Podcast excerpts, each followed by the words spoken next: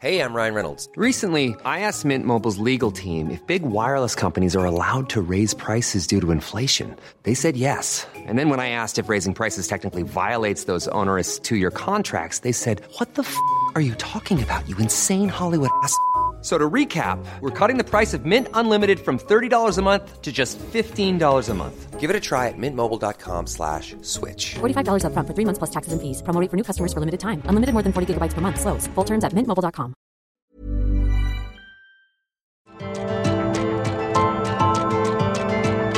Heraldo Media Group presenta Me lo dijo Adela con Adela Micha. Pues nada, que siempre sí.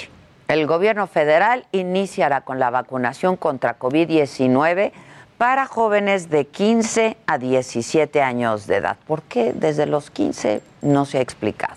¿Por qué no 14? ¿Por qué no 13? En fin, este anuncio lo hizo ayer el subsecretario de Salud, Hugo López Gatel, quien, pues hay que decirlo, ha tenido una postura muy errática con respecto a este tema y en general ¿eh?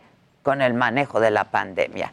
Porque cuando se anunció la estrategia de vacunación en diciembre del año pasado, se puso como prioridad a la población en riesgo, para después se dejó al resto de la gente. Sin embargo, en julio de este año, de este mismo año, el presidente dijo que no se comprarían vacunas para niñas y niños por razones científicas. Pues no precisamente, estas fueron sus palabras.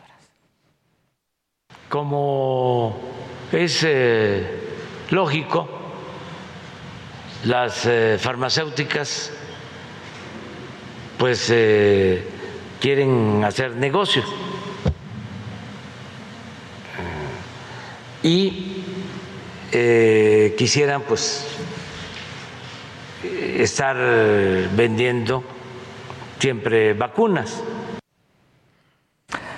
Pues fue pasando el tiempo y ya para agosto, cuando otros países como Estados Unidos, Francia, España, Suiza ya estaban vacunando a menores de edad, el subsecretario López Gatel negó que la evidencia científica respaldara la necesidad de vacunar a los más jóvenes. Lo dijo así entonces.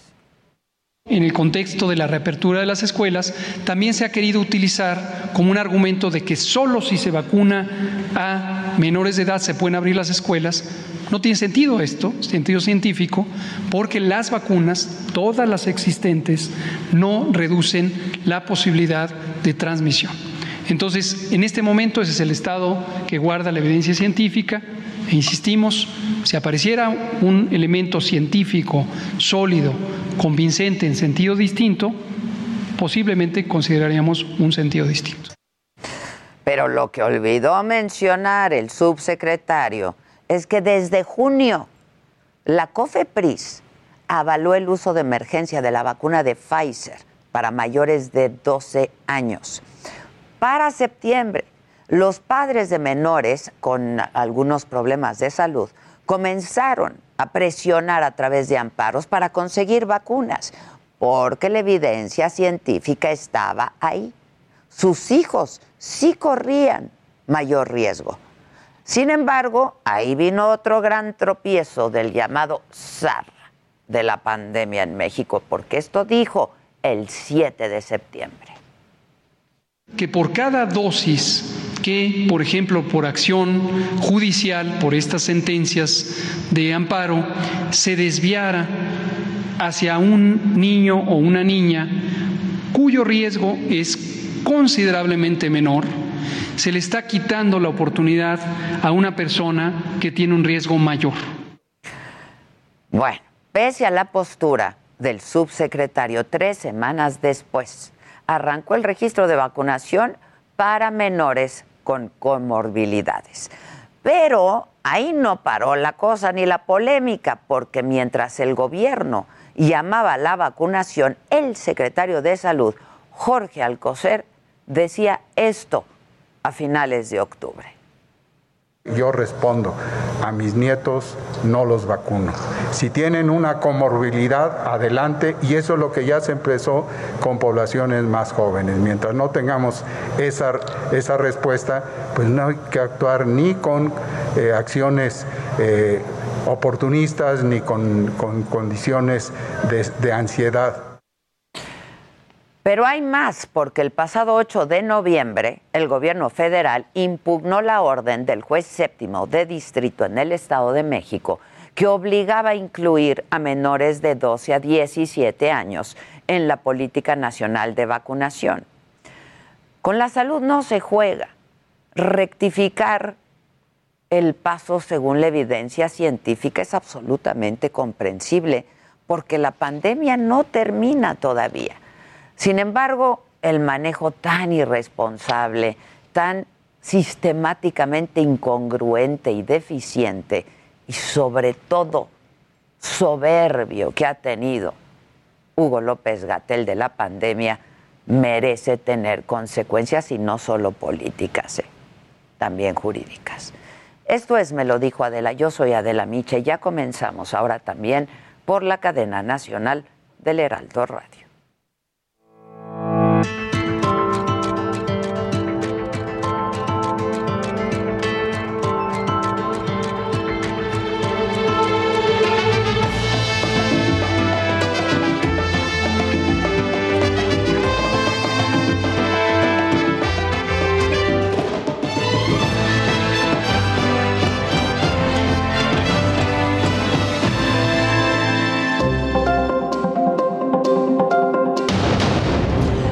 Ante las recientes balaceras en Cancún, el gobierno federal creó el Batallón de Seguridad Turística de la Guardia Nacional. Esto lo anunció hoy el secretario de la Defensa, Luis Crescencio Sandoval.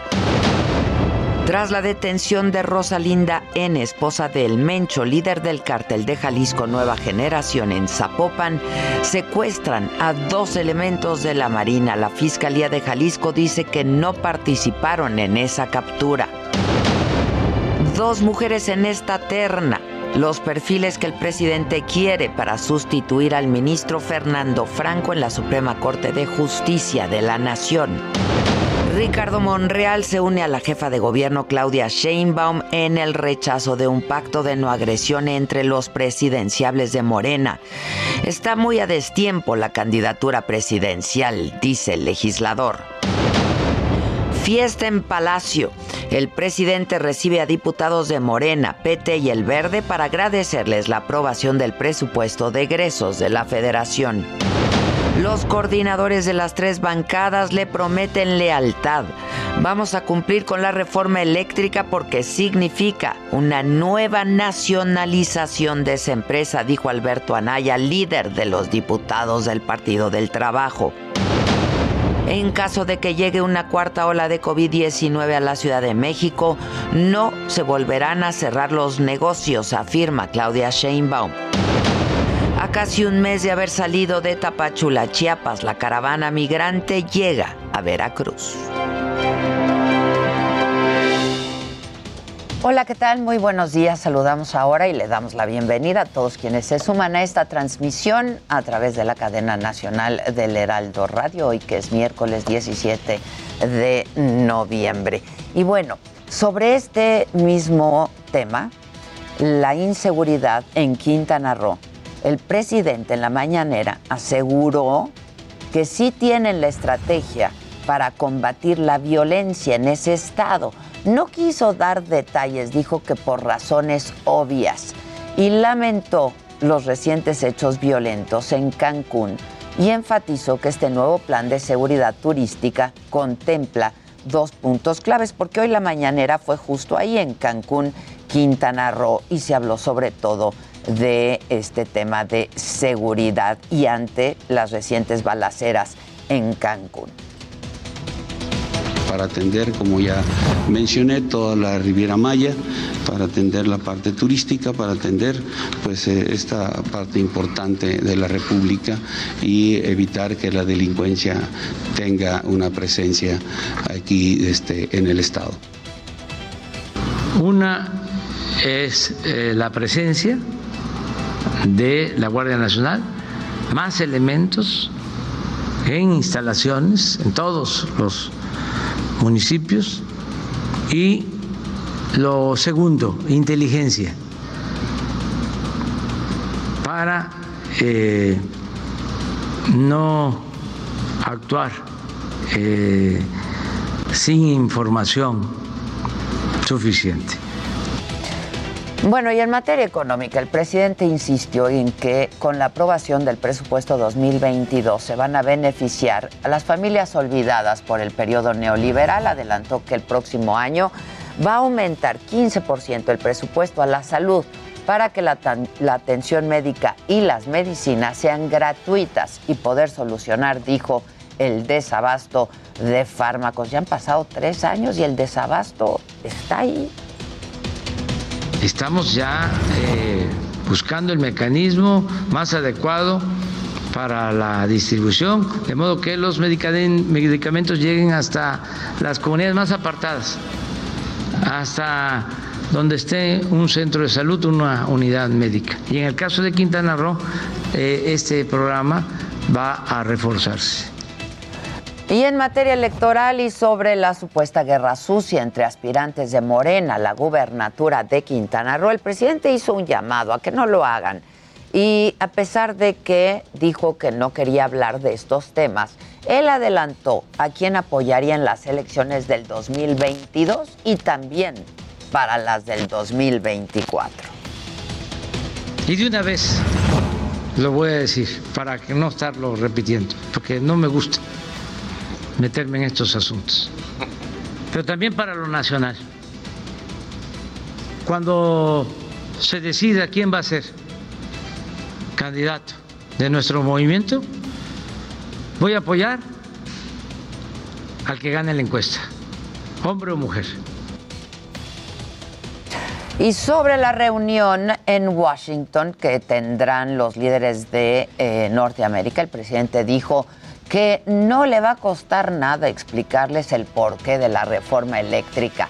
Aseguró que será sencillo decirles que es para evitar que las empresas privadas sigan saqueando al país y adelantó los horarios y los temas, la agenda pues de las reuniones bilaterales con el presidente de Estados Unidos, Joe Biden, con el primer ministro de Canadá también, Justin Trudeau.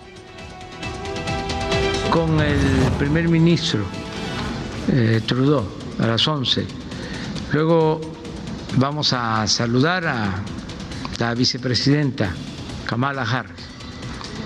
Y a la una de la tarde, mañana, es eh, el encuentro con el presidente Biden.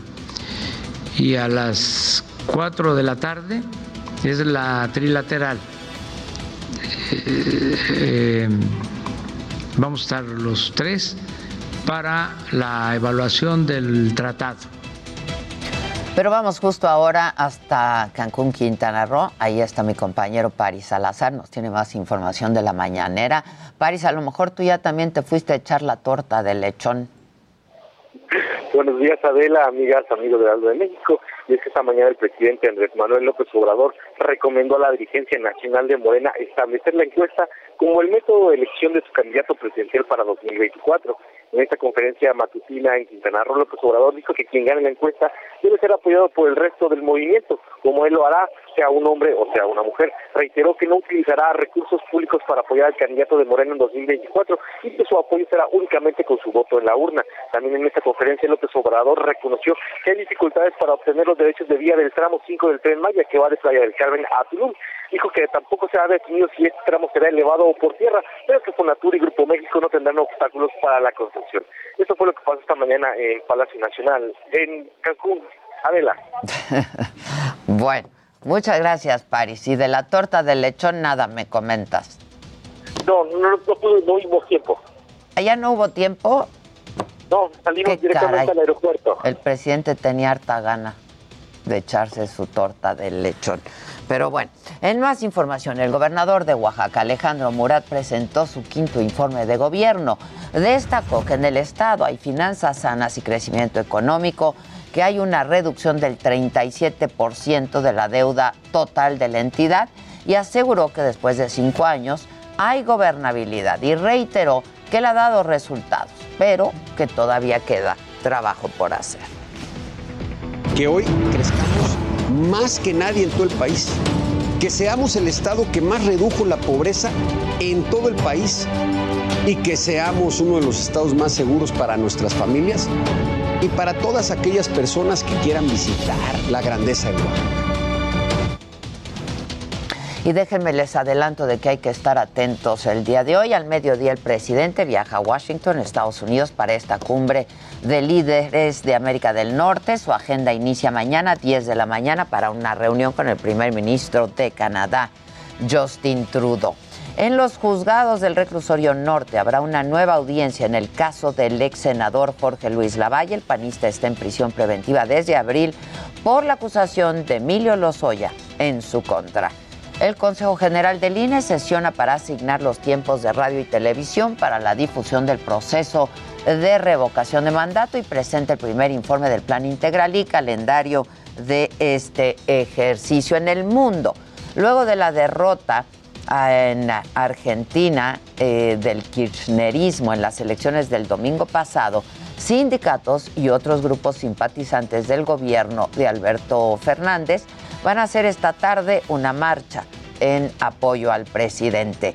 Y la Organización Panamericana de la Salud dará una conferencia de prensa sobre la situación de la pandemia en la región. De todo esto estaremos muy atentos, informándoles en los distintos espacios del Heraldo y por supuesto en la plataforma de la saga. Vamos ahora con Gerardo Galicia, la alcaldía Tlalpan. ¿Qué nos tienes, Gerardo? Buenos días.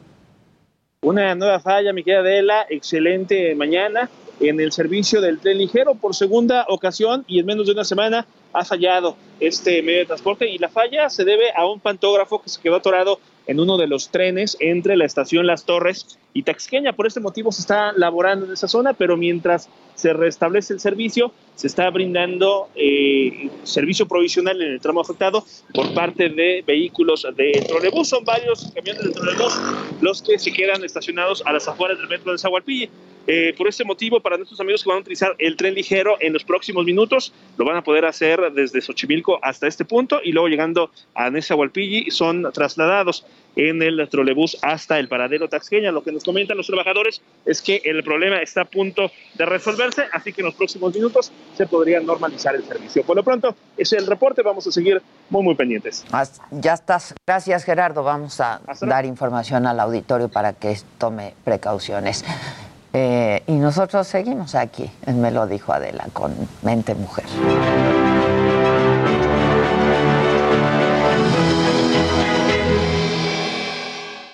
Bueno, pues como cada miércoles nuestra sección de Mente Mujer, hoy está con nosotros Leslie Medina, colaboradora de esta sección del diario del Heraldo y el tema es muy interesante, la diabetes. Leslie, ¿cómo estás? Bien, muchas gracias Adela, buenos días. Justamente el lunes publicamos la diabetes, cómo afecta más a las mujeres, esto en el marco del Día Mundial de la Diabetes que se conmemora el 14 de noviembre. Y esto es muy importante que lo tomen en cuenta porque si bien es una enfermedad que pues lo padecen tanto hombres como mujeres, sí hay muchos puntos que hay que estar alerta en el caso de las mujeres. De acuerdo con el Instituto Nacional... Está el porcentaje? Este, entre hombres y mujeres. En la prevalencia, de acuerdo con la encuesta nacional de salud y nutrición del INEGI, la prevalencia es 11.6% en mujeres en comparación con 9.4% en hombres. El año pasado fallecieron 72.094 mujeres, colocando así esta enfermedad, la diabetes mellitus, en la segunda causa de muerte, en comparación con los hombres, que es la tercera, por debajo de enfermedades del corazón y COVID-19. Ya. ya. Cuéntanos.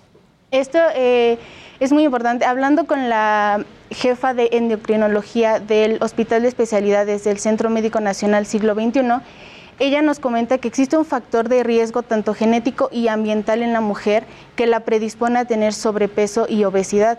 Y esto es muy importante porque 90% de los casos de diabetes tipo 2 es por sobrepeso y obesidad justamente. ¿Qué porcentaje? 90%, 90 de los casos. Sí, sí, sí. ¿Y por qué la mujer tiene más sobrepeso? Ellas eh, presentan más estrés, depresión y ansiedad lo que las conlleva a tener un mayor aporte calórico y entonces las hace subir de peso. Consumimos más calorías. Exactamente, sí, pues si estás ansiosa o estresada muchas veces pues la papita o el chocolate y esa toda esa azúcar pues llega a, a la sangre, ¿no? Ya. Eh, también nosotros lo denominamos en el suplemento, hay tres periodos de alerta. El primero es el es lo que ciclo te iba a preguntar. A ver, háblanos. de- Se, se afecta también por los cambios hormonales. El primero en el ciclo menstrual. Una mujer debe de conocer plenamente su cuerpo, cómo están los niveles de glucosa en su sangre, pues para también saber qué puede comer durante ese periodo. El segundo es la menopausia. Aproximadamente el 40% de las mujeres suben de peso durante este proceso. También tiene que ver porque son los cambios, tiene la ansiedad también, el estrés, el no saber qué le está pasando. Cambios hormonales que en la mujer tienen un efecto este, muy importante en, en claro. varios sentidos, ¿no? Entonces, esto también las lleva a un aumento de peso y también varía el nivel de glucosa en su sangre. Y aquí hay otro factor importante en la menopausia, la edad, porque ya se empieza entre 40 y 50 años aproximadamente y si desarrollan la enfermedad, pues obviamente ya puede agudizarse por la edad. Ya. Y el último es el embarazo. Aquí existen dos tipos de diabetes, la diabetes tipo 1 y la 2. La 1 se le conoce más comúnmente cuando dan niños y jóvenes. Y entonces una mujer que fue diagnosticada con diabetes tipo 1 a temprana edad, pues a la hora de querer embarazarse ya tiene una enfermedad muy desarrollada.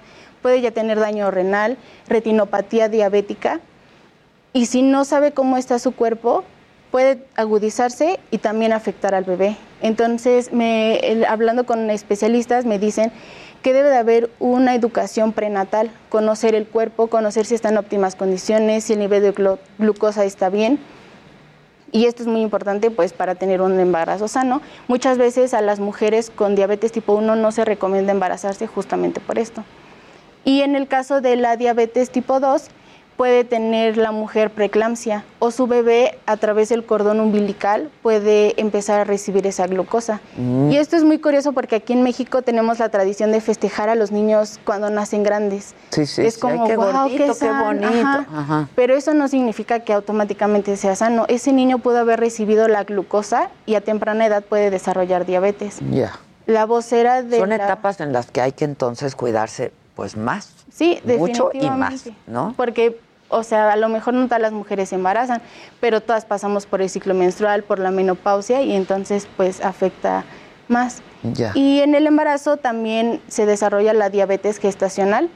Es durante el embarazo se puede quitar, pero los niños deben también de estar alerta, tener un monitoreo aproximadamente a los 10 años para ver si no desarrollan la enfermedad. Ya. Ahora, entonces, de acuerdo a estos números, hay un 10% aproximadamente eh, de personas que desarrollan la enfermedad sin ser necesariamente eh, relacionadas con el sobrepeso. Sí, claro. De hecho, la vocera de la Federación Mexicana de Diabetes, Marta Rangel, es médico especialista en medicina familiar, me comenta, hay dos factores de riesgo, los no modificables y los modificables. Y de entrada, los no modificables para nosotros es ser latino y ser mexicano, Mm. por la genética.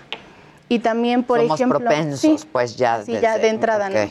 Y también, eh, por ejemplo, si uno de los papás tuvo diabetes, el 50% de probabilidad de que él lo desarrolle. Y si los dos, hay un 75% de probabilidad. O sea, es algo que no podemos cambiar. Y los modificables, pues sí es tener una vida saludable, no ser sedentario, hacer ejercicio, pues cuidar el, el peso. Ya. Y eh, está el otro tipo de diabetes, ¿no? Ajá, Tengo un la, minutito. La diabetes tipo 1 no se conocen las causas y esa sí es detectable, o sea, sí se diagnostica así porque tiene que el el paciente recibir insulina todos los días porque él no lo puede producir. De hecho, este año son 100 años de que se descubrió la insulina. Mm, Ya. Eh, y de todo esto habla el, El suplemento, suplemento, ¿no? así es. Mente Mujer sale todos los lunes en el periódico, pero está, Leslie, en, la todas página- las plataformas, ¿no? Así está disponible. ¿Traes todo el algún tiempo. testimonio? ¿Traes este, solamente las entrevistas con Ajá, es especialistas? con los especialistas. Con las así es, y aquí especialistas. vienen las, eh, a lo mejor síntomas, más cifras, datos precisos, O sea, todo lo pueden encontrar. No tortas de lechón, por favor, o si sí, una de vez en cuando, Sí, claro. ¿no? Una de vez en cuando. Este, Sí, si lo pueden prevenir, pues mejor. Entonces, pues sí, por todo esto es que las mujeres somos más propensas a tener diabetes, ¿no? Sí, y afectar Incluso a ser prediabéticas. Sí, este, claro. Y entonces cuando te lo diagnostican hay que tener aún más cuidado. Está en todas las plataformas, Mente Mujer, el tema eh, de esta semana es la diabetes, que la padecemos sobre todo las mujeres, este, pues en un porcentaje importante, ¿eh? Sí, en un porcentaje casi 2% importante. más. Sí, sí. Leslie, muchísimas gracias. Gracias. Gracias, ti muchas gracias y a todo el equipo de Mente Mujer, muchas gracias. Vamos a hacer una pausa. Hoy es miércoles de consulta con Javi Derma. No se vayan de aquí.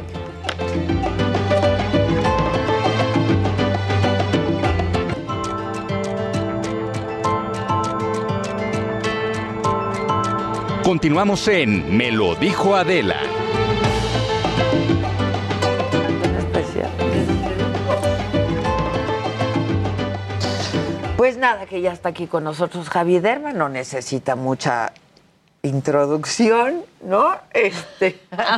Hoy vamos a, hoy vamos a introducir, pero otras cosas. Exacto, Pero bueno, no necesita mucha eh, presentación porque es nuestro dermatólogo de cabecera, este, y traes, traes modelo y todo, mija. Exacto, hoy trajimos un modelo, un paciente que estaba interesado en línea mandibular y justamente coincidía con que el día de hoy vamos a hablar de bioestimulantes y armonización cutánea, que es un concepto nuevo tanto para hombres y mujeres que quieren prevenir la flacidez de la piel.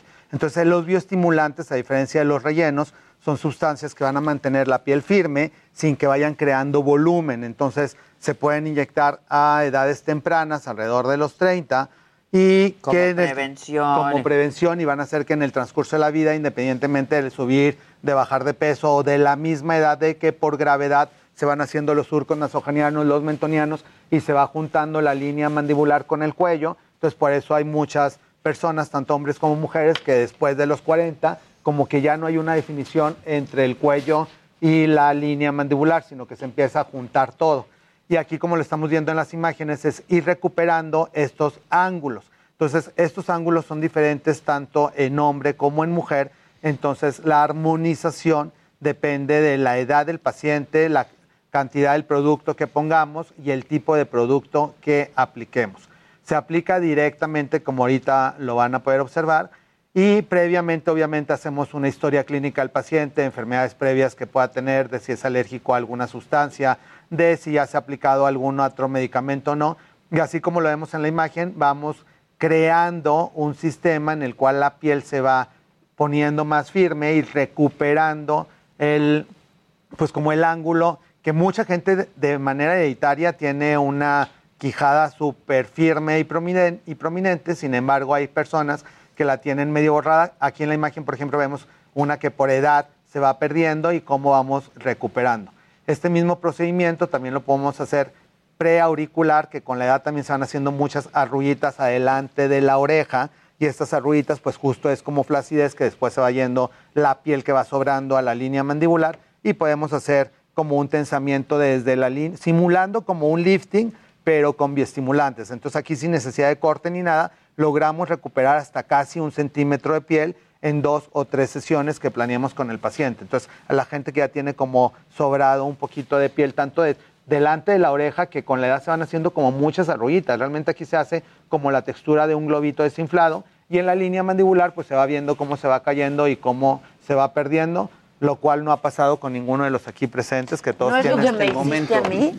Con Adela hicimos una armonización justo de eso, en el que aplicamos un estimulante para recuperar línea mandibular y que se vea la piel firme. Entonces, por ejemplo, en el caso de Adela, por ser una persona muy delgada, la piel le falta un poquito de sostén y por eso pareciera que tiene como un sobrante, aunque realmente lo que falta es como grasita porque es muy fitness. ¡Qué padre! Qué padre Sí, qué ser así, padre. o sea, yo como un pan y se me va el cachete inmediatamente. Es que no hay que comer el pan. Exacto. En cambio acá, si nos tienes que pasar después los tips para mantener el cuerpazo. Así que el día de hoy vamos a aplicar un producto que se llama hidroxiapatita de calcio. Y esta es una sustancia que de manera natural la produce el organismo. Y como ven, este es un producto procedente de Alemania, todo viene empaquetado de origen, entonces son sustancias que tienen que ir viendo también los pacientes, conocer, hacerse su propio expediente, porque muchas veces cuando nos llegan al consultorio y hacemos la historia clínica de qué se han aplicado, no tienen idea de qué se han inyectado en el transcurso de la vida y muchas veces se han inyectado sustancias prohibidas que lo que hacen es ir haciendo efectos secundarios y que puedan ir desarrollando enfermedades amodelantes. Esto quiere decir que se aplican. Esto está aprobado por aprobado por todo lo que COFEPRIS, por Secretaría de Salubridad, por FDA, por Comunidad Económica Europea, por todas las, este, por toda la comunidad médica y por todos los registros sanitarios. Entonces aquí lo que vamos a hacer ahora es mezclar un poco de, de lidocaína para que el paciente le moleste Uy, un ya poco menos. El paciente tiene miedo Un poco, ¿eh? Un a las poquito, un inyecciones. Sí, sí, sí. Vamos a ver. a ver ¿Qué edad tienes tú? 28. 28. Y eres modelo y eres actor. ¿Y esto te, te- te molesta o, o qué Y quieres? también uno como, como modelo también está bueno como ir viéndose diferente, ¿no? Entonces está lindo ver si de repente puede haber un cambio que me vea más, más masculino o más así. Me gusta, me gusta. Y además confío mucho en Javi. Sí, claro, Es yo que sí, también. ahí sí uno ni le pregunta, sí. Es lo que te iba a decir, perdona, tú tienes mi expediente porque Sí, claro. solo tú sabes. Todo, todo, todo el expediente. No, Solo tú sabes. Todo el expediente sabe. de todo lo que hemos ido A mí me dijo, te va a estimular el colágeno y dije, pues va. Pues sí. Pues va. Qué, qué bueno que a propósito, hablando de colágeno, qué bueno que, que lo menciones. Colágeno, la persona lo escucha como una palabra medio mágica. Entonces, muchas personas que tienen alteraciones en las mejillas, pómulos, en alguna parte de la piel, es porque les aplicaron colágeno y colágeno inyectado no existe como tal. Entonces, si en algún lugar dicen que te van a inyectar colágeno en el pómulo, en el labio, en cualquier parte Es del cuerpo, mentira. es mentira porque no existe ni derivado de animal ni autólogo, existe hidroxiapatita de calcio, eh, ácido poliláctico, ácido hialurónico, otros medicamentos que se pueden inyectar en la piel y que no tienen ningún efecto secundario, pero colágeno no. Existen promotores o inductores de colágeno como lo que vamos a inyectar el día de hoy. O sea, que te estimulan para que generes el Exacto, colágeno. Exacto. Entonces, Y- pero el colágeno, ya nos platicó él, hay en pastillas, Exacto, hay en- polvo. en polvo, De ese te en preguntan mucho, gomitas, del exacto. hidrolizado, ¿no? Hidroliz- Que eso nos ayuda a fortalecer los tejidos de la piel, pero no tanto como parte de rejuvenecimiento. ¿Quieres apretar mi mano o Sí, qué por favor, Sí, Ana. yo te... Por favor. Sí, sí, Porque aquí Porque no hay el se ve que ahí duele, que ¿eh? luego dan en el consultorio. Calma, calma, está También helado el hombre. escogimos un paciente que no ha sido inyectado nunca para que también aquí en, en el programa nuestro exacto nuestro Va a ser tu auditorio primera vez con todos nosotros. Va a ser Qué mi padre. primera vez. Es- es su primera vez colectiva. Nosotros como testigos de calidad, tú confía, todos ya se hicieron algo Entonces es una agujita que vamos a Si introducir te duele, me aprietas. Ok. y tiene un, un derivado de lidocaína que lo que hace es que va a ir ¿Dolió? estimulando y dependiendo de las personas, por ejemplo, hay personas que tienen un tejido graso muy prominente, entonces obviamente va a ser diferente la aplicación, pero vemos cómo se empieza a marcar no la línea. O sea, Ay, se ya va se le botando. botó, ¿no? Exacto. Sí, entonces inclusive se puede notar cómo se hubiera crecido como el músculo, que este es un músculo macetero, que hay personas que por bruxismo lo Yo desarrollan mucho eso. y hay técnicas que son al contrario, que se va A mí bajando. se me atora la mandíbula. Sí. En- No, Entonces, véanlo, ya, ya se le botó. Estoy Exacto. apretándote yo más que tú. Aprieta con ganas. entonces aquí en lo que consiste es justo eso, que vamos a producir un, una proyección del tejido en el cual inclusive ya viéndolo Uy, véanlo de completamente de frente, frente. ¡No vamos a tener cómo aquí se introduce y pues sí se va a ver muchísimo mejor. Vean la definición mandibular que existe de este lado y del otro lado pues prácticamente pues está más Liso, escurrido, claro. está como liso, no se ve como esa proyección. Entonces, también en fotografía y que mucha gente actual, que también hay gente que pregunta, mucha gente de famosos y que con la edad también y pueden llegar a 40, 50, 60 y que siguen teniendo una línea mandibular eh, bien proyectada, que cómo le hacen, pues este es uno de los recursos a los cuales ellos acuden exactamente, de los trucos que no Ay, tienen ningún ay, ay. efecto secundario y que nos ayudan a que vaya mejorando la calidad de la piel. Tiene anestesia. Sí, digo, como quiera, sí O se... sea, A uno le impacta piquete, ver la entrada piquete. de cerquita. ¿Cuándo son los retoques, Javi? ¿Eso es Una, un una vez al año es suficiente y hay pacientes, por ejemplo, en el caso del que tiene un, que es delgado y que tiene una fisonomía Y bastante alto. marcada de los huesos, puede ser que hasta Y una vez guapo. cada dos Está re años. guapote, ahora vas bien a estar más guapo. Exacto. Ahora Ya. bien viril. Bien viril.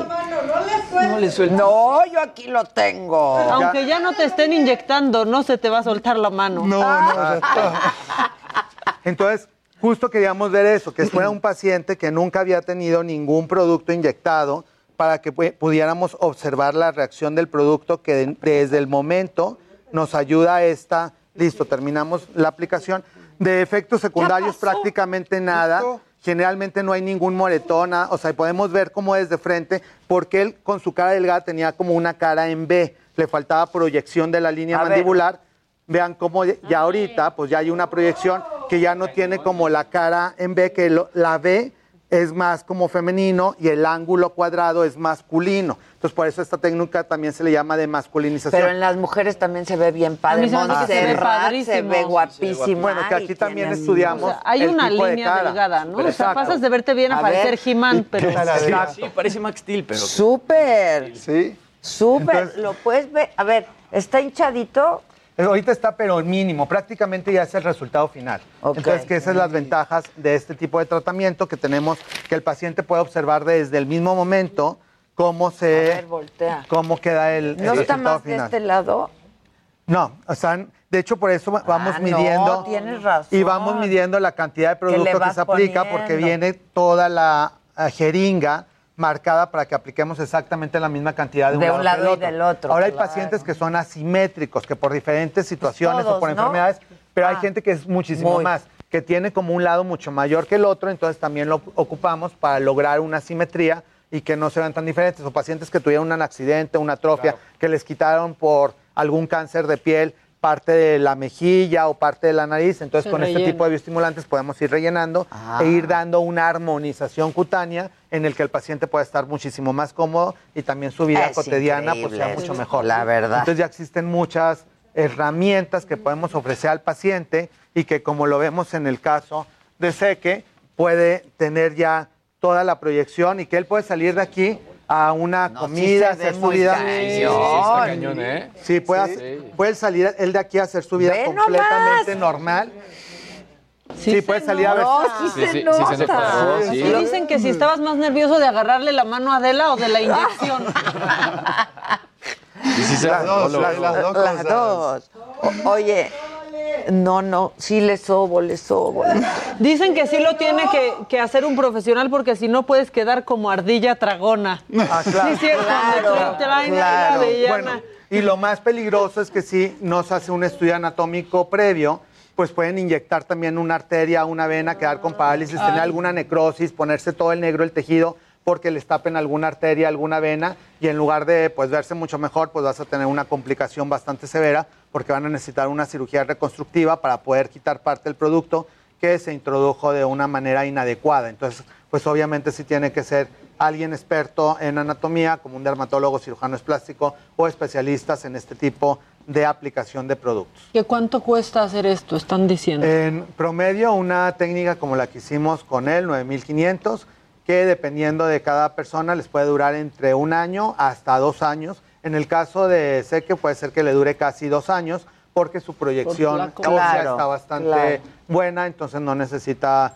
eh, tanto producto. Y como ya lo vieron, porque mucha gente le tiene miedo a la primera vez, él como que venía decidido a la primera vez, no, no estaba tan, Exacto. con tanto miedo. Ya, Ya estoy, ya pero ya Le pasó. Le tenía ¿te miedo al dolió piquete, mucho? pero sí quería. No, no, Duele no el dolió. piquetito, pero en Ah, realidad- apenitas el piquetito y después Se Javi duerme, hace su ¿no? magia y Con ya, la sí. lidocaína. Pues con la también gilocaína. hace el paro, sí. ¿Eh? Y la lidocaína Sí, también sí. ayuda bastante. Y ahorita lo único es que puede tener así un, pues un, un poquito de la mancha de sangre por la introducción de la aguja. En un minuto que se seque por completo, le limpiamos y ya no queda ningún rastro de que se hizo absolutamente nada. Inclusive si tuviera alguna fotografía, les digo, algún evento, alguna comida, puede hacer su vida no- normal. La única restricción es no hacer ejercicio el día de hoy, pero a partir del siguiente día ya puede hacer todas las actividades completamente normales. Esther pregunta, tengo 50 años, ¿me sirve? Sí, sirve a cualquier edad porque justo los inductores de colágeno hacen que independientemente de la edad o del envejecimiento cutáneo podamos promover el que la piel vaya mejorando. Y hay bioestimulantes para diferentes áreas del cuerpo. Esto se puede aplicar también en pómulo, en surco nasogeniano, en línea mandibular, en las arrugas del cuello, en las arrugas del B del Está escote. padrísimo. Entonces hay diferentes bioestimulantes para cada área del cuerpo que vaya requiriendo el paciente. Y hay tanto preventivos, como en el caso de hoy, para que el paciente mantenga la firmeza, o correctivos para alguien mayor de 35, 40, 50, 60 años o de cualquier edad. De hecho, mi papá, yo creo que la primera vez que se puso fue alrededor de los 70 y pues ha seguido mejorando. Ahorita tiene 84 y se ve mejor que. Ay, no, cuando ya son unos tragaños. familiares, sí, no, bueno. fotos de sus papás. familia esto. Sí, O sea, traes Wow. buena genética. Traemos buena genética y pues ya todo el mundo tiene sus truquitos. Pues o sea, le sí, ponen- claro. De hecho, mi papá ya tiene más el pretexto. de- Necesito ir a ver a México y todo, pero más bien quiere venir a inyectarse. Ay, es que qué a gusto Te extraño tanto, hijo, quiero saludarte. Casualmente le toca cada seis meses que le toca el voto. O sea, intermedio no necesita venir a ¿Cuándo visitar. vienes? Tráete tus agujas. Exacto, sí, sí, sí. Oye, y para el bruxismo, Y para el bruxismo, Esto, ¿qué es- qué tenemos sirve? una técnica con toxina botulínica que lo que hace es ir relajando el músculo y que cuando está esto demasiado hipertrófico, lo vayamos eh, como atrofiando, se vaya metiendo, ya así pueden dormir mucho mejor independientemente de las guardas que tienen que utilizar y no se están rompiendo los dientes y no está creciendo el músculo en la mejilla. De hecho, en caras redondas, por ejemplo en asiáticas, hay muchísimos estudios en donde por tener la cara redondita se aplica toxina botulínica para que se vaya haciendo justo esta vez que le estaba mencionando y se feminice el Ah, rostro. ya, ya, ya. Entonces se hace tanto por armonización como por salud en el caso de los pacientes que tengan demasiada fuerza en el bruxismo. Sí, es que digo yo procuro dormir con mi guarda, ¿no? Es que aprietas muy fuerte. Exacto. Y hay- Después de hay la que- silla. Y la silla silla hay ya- gente ya- que ya no aprieta. Entonces, Oye. qué bueno que Adela también que está Ya ves que luego dicen, Dios aprieta, pero tú ya no. Ay, qué feo Ay, que que digan iba a decir, pero eso. no ahorca. No Yo no había oído eso. O sea, qué feo que digan Oye, eso. Javi, pregunta Rugerio. eh, ¿Hay algo que ayude a hacer más delgado el cachete? Me hice el bichat y sigo cachetón. Uh, Bueno, depende de- también de la estructura ósea de, de cada quien, pero sí se puede hacer delgado con otros tratamientos que se llaman es- enzimas o péptidos, que eso se inyecta también en la mejilla y eso nos va armonizando, pero para ir adelgazando. Entonces sí se puede hacer este, más delgado el cachete también con tratamientos inyectados, que pues ahí sí hay que acudir al consultorio porque no son cremas que te puedan ayudar a adelgazar el cachete. Pero sino que estas, o sea, se- que Sí, se generalmente se quitan, ¿no? Las bolsitas, ¿no? No, las de... En la bolsa de bichar. De bichar. Sí, el problema es que en alguien que tiene Pero como a el salir, cachete, ¿no? ya no vuelve a salir. Porque sacas toda la bolsita. Exacto, y la grasa no se reproduce. De hecho, ese es un error, por ejemplo, en la gente que se hace lipo y que cree que ya por hacerse lipo pueda comer lo que quiera y que no pasa nada. La grasa nacemos con una cantidad de adipocitos ya predeterminados, pero el adipocito tiene la capacidad de crecer a cualquier tamaño, por eso existe obesidad mórbida. O sea, un adipocito puede crecer así de 10 kilos. Entonces, si alguien se hizo la lipo de la lonjita y siguió engordando, va a engordar de otras áreas, es por eso que se empiezan a salir como lonjas Ah, en ya los le brazos. quitaron las bolsitas de grasa de aquí. Entonces de ahí no. Y en el bichar pasa lo mismo. O sea, alguien que es como muy cachetoncito, pues si te quitan la bolsita de bichar, pues es un centímetro. Todo el resto del cachete, pues ese no se le va a quitar. y ahí lo rellena uno. ahí hay que hacer como tratamientos que nos ayuden como a irlo adelgazando, como las enzimas que se pueden inyectar. Y esas sí van a ayudarnos a ir como eliminando un poquito todo el exceso de la grasa que existe alrededor y no únicamente la bolsita de bichar. Maldito adiposito. Lili pregunta, ¿qué puedo hacer? Soy cachetona, pero feliz, feliz. No, pues que sea, que disfrute. Pues sí, ¿Qué pues ya. Pero si es feliz, feliz, pero no quiere ser cachetona. Ah, pues entonces porque puede acudir al Una cosa es ser cachetona y otra cosa son las bolsitas estas de Ajá. Entonces, si tienes cachetitos, ¿qué? puede acudir al consultorio y aplicamos tratamientos inyectados que nos van a ayudar a adelgazar el cachete y que se vaya armonizando. Obviamente también tiene que ir acompañado de una dieta, entonces sí hay que ayudarle al paciente a que ya no suba de peso para que no se sigan reproduciendo los adipocitos y no se siga engordando el cachete. Porque, por ejemplo, el Skin Boost, sales con la cara mucho más afilada, ¿no? O sea, el sí hay Skin Booster, truquitos. por ejemplo, el sí, sí hay Skin Booster. truquitos que nos van a ir ayudando, con la reflexión de la luz de los ángulos. Hay, por ejemplo, gente que es como súper ojerosa, inyectamos un poquito de ácido hialurónico aquí y se borra el pigmento y no es porque el ácido hialurónico te haya borrado la mancha, sino que por la refracción de la luz al ser diferente ya no se ve ahí como la mancha hundida de donde normalmente se veía la ojera. Entonces sí hay ciertos truquitos con diferentes sustancias que nos ayudan a ir armonizando y que la piel se vaya viendo mucho mejor. Preguntan aquí si los hilos sirven y si a ti te gusta ponerlos. Sí sirven, yo no los coloco, sin embargo siempre los mandamos con cirujanos plásticos, que yo conozco muchos cirujanos plásticos que los ponen de manera excelente, y en la actualidad ya hay hilos biodegradables, entonces eso quiere decir que no son como Se la primera generación que les llamaban hilos brasileños o hilos de oro, de cosas se que nos quedaban, absorbían, ¿o qué? y ahí se quedaban y entonces esos iban creando fibrosis o hasta se veía el trayecto, había ciertas personas que veías que se les no, la sí, o sea, todavía hay personas que por ahí las ves en el teatro algo y llevan una raya aquí. ¿Y se pueden quitar? Y se pueden quitar, pero necesitan una cirugía para quitar, parecen títeres. Entonces, en la actualidad se ponen unos hilos que son biodegradables. Esto quiere decir que el organismo los va a ir reabsorbiendo y los va a ir eliminando y va a quedar como el efecto del tensamiento y les va a ir ayudando a reacomodar los tejidos en pacientes que ya tengan exceso de flacidez y no quieran llegar a un procedimiento quirúrgico de corte, pero el hilo ya es un procedimiento semiquirúrgico, en el cual sí tiene que haber un proceso anestésico especial y pues la introducción de ese hilo pues sí produce un poquito más de dolor y el tensamiento. Entonces queda la piel vilmente como pellizcada una temporada en las áreas donde se está jalando la piel. Entonces sí requieren un proceso de recuperación de dos a tres semanas y eso lo hacen muchos cirujanos plásticos. Adriana dice, o sea, no soy fea, soy pobre. ¿Qué ganas de hacerse tantas cosas con Javi Derma? Es un problema. Sí, pero es un tienes una dinámica de la que vas a hablar Exacto, el para día de hoy. justo esos pacientes vamos a hacer una dinámica que la vamos a colocar en las redes de Adela y un servidor, en donde la productora del programa nos va a apo- a apoyar para ir poniendo las bases. Obviamente que nos sigan en nuestras redes de Adela y arroba Javier Derma, y ahí vamos a subir cómo van a poder participar. Y el ganador, así como nuestro paciente Seque que nos acompañó el día de hoy, nos va a ganador o ganadora, nos va a acompañar al programa, vamos a hacer el análisis de lo que necesite previamente y aquí en el programa le vamos a poner su botox, su hialurónico, bioestimulante, lo, Lo que requiera. necesite. Va a llegar Santo Claus y los Reyes juntos con ese ¡Eso! paciente. Eso, Tilly. Así que- Eso. Exacto, así que para que esta paciente se ponga las pilas Sí, y participe, porque sí puede ser que le llegue la Navidad. Pero a partir de Eso. cuándo A partir- empiezan a aparecer las bases de. Yo creo que las vamos a, a subir a partir del próximo miércoles, que aparte voy a tener el gusto de acompañarlos A a, Querétaro. Guanajuato. Pero creo que Ah, el miércoles es Querétaro. Querétaro, Querétaro. Entonces el miércoles estamos en Querétaro y ahí lanzamos las bases y a partir de ahí las subimos en nuestras redes sociales para que puedan leer las bases a participar. Y ya el siguiente miércoles aquí en la Ciudad de México diremos quién es el ganador para que más o menos el siguiente miércoles ya pueda acudir con nosotros y le hagamos los tratamientos y todos ustedes vean los cambios que tiene un paciente cuando le Hay hacemos un solo ganador, hay que decirlo también. Va a ser un solo ganador, pero como sé que hay mucha gente que está interesada y que también los productos de skincare son caros y tienen que, mucha gente hay hijos y que tiene que estar pagando diferentes cosas, vamos a conseguir también tres canastas de skincare con un valor de más de 20 mil pesos cada una, en la cual Órale. un paciente va a tener tratamiento inyectado y tres personas Se llevan la canasta. se llevan la canasta que Y las no vamos a podemos mandar. participar. Nuestro nosotros. halcón navideño. Así, uno, dos, tres y, ya, Sí. y lo demás se lo reparten. No, Y ese paciente se lo vamos a mandar, o esos ganadores o ganadoras, se los vamos a mandar hasta la puerta de su ¿Qué hogar. incluye? ¿Qué incluye? Pues Algo incluye- cosa, El arcón derma incluye. Derma incluye crema de día, crema de noche, crema para el cuello, crema para corporal, filtro solar, un champú especial para crecimiento de no cabello. me mandaste lo del champú. Ah, te lo vamos a mandar. Me urge. Pa- participa en la dinámica.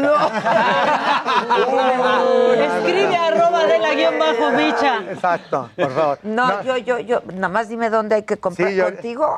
No, en una página especial, pero ahorita te mando el enlace. Ok. De hecho, a varias de las personas que nos escucharon en el programa pasado y que me estuvieron escribiendo, ahí les estuve poniendo el enlace para que pudieran adquirir el champú que ayuda a estimulación de crecimiento de cabello, pero ahorita te lo envío directamente Por el favor. enlace para que lo puedan A mí también. También. Sí, a todos, a todos. a Oye, todos. Javi, alguien eh, se va un poco por la tangente, pero dice tan, me explotó una botella de vidrio y me lastimó la cara. Que sí, ¿qué crema puede utilizar o pomada para que no le quede cicatriz? Hay una que se llama Sodermix, o Dermix crema, que se le pone en todos los sitios donde tuvo las pequeñas cortaditas en la mañana y en la noche y eso va a evitar que se haga una cicatriz hipertrófica y que se vaya alisando. Tiene un derivado de una sustancia con silicón que lo que hace es ir como aplanando la cicatriz y ayudando a que se reestructure. Esa la pueden conseguir en arroba farmacia dermédica. Es difícil de conseguir, pero te la mandan a domicilio. Entonces, arroba farmacia y ahí pueden checar también muchos de los productos y pueden checar también cosas parecidas a los bioestimulantes, pero untados para que puedan aplicarse en sus casas diferentes. ¿Y que a ti dónde te eh, podemos obtener? No, ¿que ¿dónde te vemos? ¿Dónde, está, ¿Dónde te vemos? ¿Tú eres actor? ¿Qué Sí, estás eh, haciendo? ahora estoy dedicándome pura y exclusivamente a la moda, A la así moda. que ahí en, en mi Instagram pueden ir chequeando todos mis ¿Cuál mis es tu. Instagram? Ezequiel con Z y un bajo Miqueas con doble S. A ver, lo ponemos, Estoy, ¿no? estoy muy contento de haberme desbrigado al lado tuyo, Adela. Ay, muchas gracias. Y yo muy con contento de, de haberte ayudado por este Oye, tiene- proceso tan tiene difícil puras fotos para con muy poquita Están ropa, ¿eh? hermanados. Ah, tiene fotos con poquita ropa. Sí, hay fotos Perdón. con poquita ropa. Eh, bueno. Perdón. Sí, te vamos a... No, perdón al Javi. Te vamos a seguir. ¿Y a ti, Javi? Arroba Javier Derma. En arroba Javier Derma ahorita les tomo una foto de Seque y les pongo su arroba para que ahí lo estoqueen y se den Dale. allí su taco de ojo. Eso, Y eso. Lili. Ahora ya aplaudimos Exacto. así. Continuamos en Me lo dijo Adela. ¿Por qué golf? Para los ricos y que para los así. Bueno, o sea, una de como las que, como grandes. que es lo que dice la gente, ¿verdad? Pero ya cuando empezó, no, pues no, no le para. Eddie Reynoso está con nosotros hoy, reconocido, pues apenas, ¿no? Como el mejor entrenador del mundo. Es entrenador del Canelo y ya nos estaba platicando historias. Felicidades y bienvenido. No, pues muchas gracias y eh, pues un honor estar aquí con ustedes, la verdad. Al contrario, al contrario, platicábamos que nos vimos cuando la última. San Diego. En San Diego. Sí, en San Diego. Que fui a hacerle una entrevista al Canelo. Dile que ya toca la otra, ¿no? Pues va a venir, que si quiere llega. voy a Francia. Ah, ya mañana llega. Sí, bueno, mañana. pues, Bueno, aquí ya, aquí, ni modo. aquí. Sí. Dile, ¿no? Sí, yo le digo. Sí, a ver si la hacemos estos Sí, claro. días. Estaría padre, la verdad, entrevistar de nuevo al Canelo, porque además es una persona padrísima. Sí, le gusta el, como le hablen, si le hablas de política o de deportes o de cotorreo, él le sale, como le sale, como dicen, como le salga el peleador, él sale. Exacto, Y sí le gusta, el- le gusta. A mí me conmovió muchísimo una vez que se dio a conocer esta, eh, eh, esto que le dijo a su contrincante en la última pelea, ¿no? Este me conmovió mucho porque habla muy bien de él y de su espíritu deportivo, ¿no? Sí, la verdad, este Saúl es una persona muy, muy noble. Tiene eh, la apariencia como de que es una persona como muy Dura, ¿no? dura. Exacto. Pero es buen muchacho, es muy buena persona. Y en esa pelea con Plan lo que pasa es que hubo un malentendido ahí, que le dijo una palabra en inglés que era como una, como una ofensa. Sí. Y al final, este, al final de la, de la pelea, ahí le dijo, le sabes que yo no te quise decir eso. Dice, Yo no tengo mi, mamá". eh, mi mamá le pasó esto y aquello y, y fue un momento, pues fue un momento bonito, porque sí estaba medio, medio tenso el ambiente ahí con, con los no y al final ya se dieron un abrazo y, y estuvo bonito. O sea, todo lo que vimos del motherfucker y mira y yo y tú y las traes fue ser, fue en. Sí, serio, no, sí, porque luego nunca- hay mucha espectacularidad en eso. Sí, a mí me estaban comentando, oye, si es cierto o es puro circo. No, la verdad, cuando e- o ellos se suben y como plan ya había tirado mucha, pues mucha mala vibra en las redes sociales, le tiraba a Saúl, me tiraba a mí, ya estaba como un poquito tensa la situación. Entonces, en el cara a cara, pues se acercaron mucho y yo ya conozco a Saúl, es mecha corta. Dije, ahorita si le dice algo, pues lo va a aventar algo, pero no pensé que... Que tanto. Estaba ahí como pendiente, yo estaba atrasito. Entonces fue cuando Planning for your next trip? Elevate your travel style with Quince. Quince has all the jet setting essentials you'll want for your next getaway, like European linen, premium luggage options, buttery soft Italian leather bags, and so much more. And it's all priced at 50 to 80% less than similar brands. Plus, Quince only works with factories that use safe and ethical manufacturing practices. Pack your bags with high-quality essentials you'll be wearing for vacations to come with Quince. Go to quince.com slash trip for free shipping and 365-day returns. le dijo y lo aventó y el otro muchacho pues sí lo quiso madrugar. Nada más que se quitó el golpe y, y ya cuando lo vi así como corta dije, no, pues ya no va a haber pelea porque dije, si le pegó con la mano abierta, con la mano cerrada, pues le va, le va este, a cortar o algo. A Y lastimar. no, al último fue por lo, con los lentes. Ay, ay, ay. Pero no, sí, este, nunca nos había pasado y hemos tenido eh, peleas con Golovkin, con Mayweather, peleas donde hay más, más, ten- o sea, más tensión. Y ahí se, se dio de un de repente, pero no, sí fue cierto. Oye, Eddie, normalmente Canelo eh, causa obviamente las envidias, eso es. Pero en tu caso también. O sea, eres, fuiste reconocido como uno de los mejores entrenadores de México, pero también algo que sucedió que nunca había pasado desde los 20, desde los que fueron la mejor pareja, tanto el mejor boxeador como Sí. el mejor entrenador en los Estados Unidos.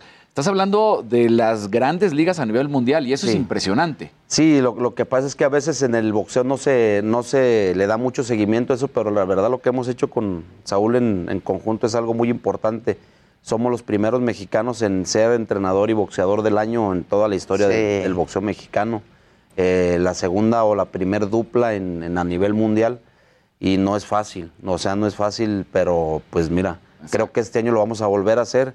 El primer campeón unificado de, en Latinoamérica, en México, y el número 6 en toda la historia. Lo que no pudo hacer Floyd Mayweather, Saúl sí lo hizo. y empiezas a ser este gran entrenador, tienes muchos campeonatos, bueno, muchos jóvenes campeones, pero ya, ya, ya viene ese dilema, ¿no? Ahorita tiene pues, al, al ex campeón Al gordito. pesado, exacto, al gordito Andy cachetón. Ruiz, pero ya lo busca ahora el contrincante. Joshua Jackson, el inglés, quiere también que Eddie Reynoso. Ah. ¿Y no hay conflicto de interés ahí Pues o qué fíjese se que me, bu- hace? me buscó este, la gente de Joshua, fue a mi casa, este Dijer también, que es su promotor, y pues quieren a ver si puedo trabajar con ellos, a ver si los puedo ayudar, pero por otro lado, pues tengo A Landy. a Landy. Landy, la verdad, pues es el, pues el, el- más querido de ahí del gimnasio, todos lo queremos mucho ahí, pues también ni modo de Híjole. ponerme ahí en contra, pero pues vamos a ver qué. ¿De cuántos ceros es el cheque? A ver que también nos sigue cayendo Andy. No, y este sí como que se pone medio difícil ahí, pero pues yo creo que voy a, a optar por estar trabajando con Andy, pues es mexicano, es más que nada es amigo de nosotros y ya lo demás pues ya. Oye, pero tú me decías que desde que el Canelo tenía 13 años tú lo entrenas. Sí. Pero ¿y tú cuántos tenías? ¿14 o qué? No, yo tengo 45 años ahorita. Pero también estaba escuchando los programas aquí del programa del chavo este, pero también tan buenos los Botox, ¿verdad? ¡Ay, ¿qué te has puesto, Fer? No, sí tengo 45, No tiene manches. 31. Es que él a los 18 empieza a dedicarse al entrenamiento, porque él, él era boxeador, claramente. Boxeaba en amateur. Pero le dicen, ¿sabes qué? Te vemos tipo de entrenador, no de boxeador, y, y lo aceptas, ¿no? Lo aceptas. Sí, lo ¿Quién que pasa te es dijo eso? Mi papá este me inculcó el box desde los ocho años para defenderme, pues ahí en, en el barrio, porque a veces lo agarra, lo que antes ahora es el bullying, pues antes era la, La- carrilla eh, y sí. luego los más grandes lo empezaban a uno a, a agarrar de bajada. Ok. Y ya me llevó como a los ocho años, ya después como a los 12 años y ya pues me hice boxeador amateur y al rato pues ya, pues ya no le seguí. Y mi papá sí era pues entrenador y ya me inculcó que fuera, que agarrara una carrera de entrenador. Y la verdad me gustó, empecé a, a prepararme, a estudiar y, y pues siempre me gustó mucho el deporte y pues como dicen, encontré mi, mi talento ahí, me gusta mucho mi, mi deporte, mi trabajo, he ido creciendo y a pesar de que estoy en el nivel que gracias a Dios estoy ahí, gracias a mis boxeadores también, pues sigo trabajando con otros de cuatro rounds, de seis rounds, o sea, no importa el nivel porque pues me gusta y, y pues así es como comencé. Oye, ¿utilizas alguna técnica especial con ellos? Porque la verdad es que la filosofía que trae, por ejemplo, el Canelo es, es muy diferente a la de otros boxeadores, ¿no? En el No tema del liderazgo. No Life es de Eddie Reynoso. O sea, lo, lo que escuchamos decir Sí, es, es sí, de... pues ahí sacamos esa frase. Fíjate que es, es para empezar que te guste y luego tienes que irte preparando y buscar un, un, este, una técnica o una escuela de boxeo. O sea, la escuela que trae Saúl es una, una, es- un- una técnica, una escuela que hemos implementado de muchos boxeadores de los cuales he aprendido a lo largo de ver videos de los mejores boxeadores, Gilberto Román, Miguel Canto, Rubén Olivares, Julio César Chávez. Entonces me ha gustado mucho documentarme de la vieja escuela y de los nuevos boxeadores y va sacando... ahí ¿Cuál es tus esta conclusiones. técnica? Pues Esta mira, escuela, el boxeador mexicano por, por este, por cultura y por desde abajo siempre es un boxeador que le gusta ir al choque, siempre son boxeadores que salen todos pues sangrados, todos cortados y esa es la, la ideología del, del este del boxeador mexicano y es la fama que tienen a nivel mundial. pero la verdad a mí nunca me ha gustado ese, ese tipo de, de idea que tengan de- del boxeo mexicano, porque el boxeo mexicano, si se remonta uno los- a los, a los boxeadores de antaño, eran boxeadores que sabían quitar golpes, que contragolpeaban, usaban las piernas, entonces me, me gustó, me gustó mucho ese, ese tipo de, boxeo y aparte también tuve un- una persona, un maestro que me inculcó ese tipo de, de boxeo, que es el señor Jesús Cholain Rivero, que fue el que entrenó a Miguel Canto, que Miguel Canto pues es la, es la punta de lanza del boxeo de México en cuanto a técnica defensiva. Y pues de ahí me fui agarrando, también estuve estudiando el boxeo afroamericano, el boxeo este europeo, y de ahí tú vas sacando como entrenador tus conclusiones y le vas Entonces dando- esa es tu escuela y tu Sí. técnica, digamos. Sí, la verdad este me gusta, como dicen, pegar y que no te peguen y trato de primero de que se enseñen a defender y ya después atacar y, y lo que no me gusta es que me salgan mis boxeadores pues golpeados. Claro. Yo le platicaba a Adela hace unos momentos que la decisión que tomas ahora con respecto a tu pupilo, el Canelo no es sencilla. Lo subes dos categorías y prácticamente 10 kilos. O sea, y eso afecta mucho tanto en la velocidad, pero Sí. en la musculatura y entonces cómo lo tienes que entrenar. No es una decisión fácil el irse a crucero ahora. No, fíjate que es este es complicado, lo estuvimos estudiando hasta, hasta antes de la pelea de, de Caleb Plan, sabíamos que estaba ese campeón crucero en, en el camino. Y mira, hay, hay cosas que a veces la gente no sabe, que se vive en el gimnasio. Saúl está, está manejando más o menos unos 85 kilos a la hora de estar entrenando y se ve muy fuerte y lo hemos estado busca- peleando, este, boxeando con pesos completos que le llevan pues muchos kilos y la verdad los les Arriba da. de 20 kilos, O claro. sea, en, los- en el, en el sparring les da.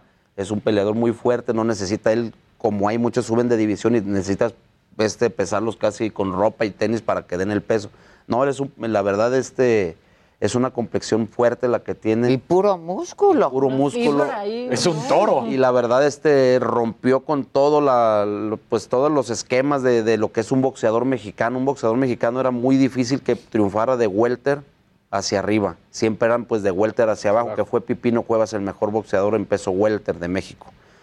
De ahí, en, de ahí para atrás pues estaba Morales, Chávez. Chávez este intentó buscar el campeonato welter y no pudo con Whitaker.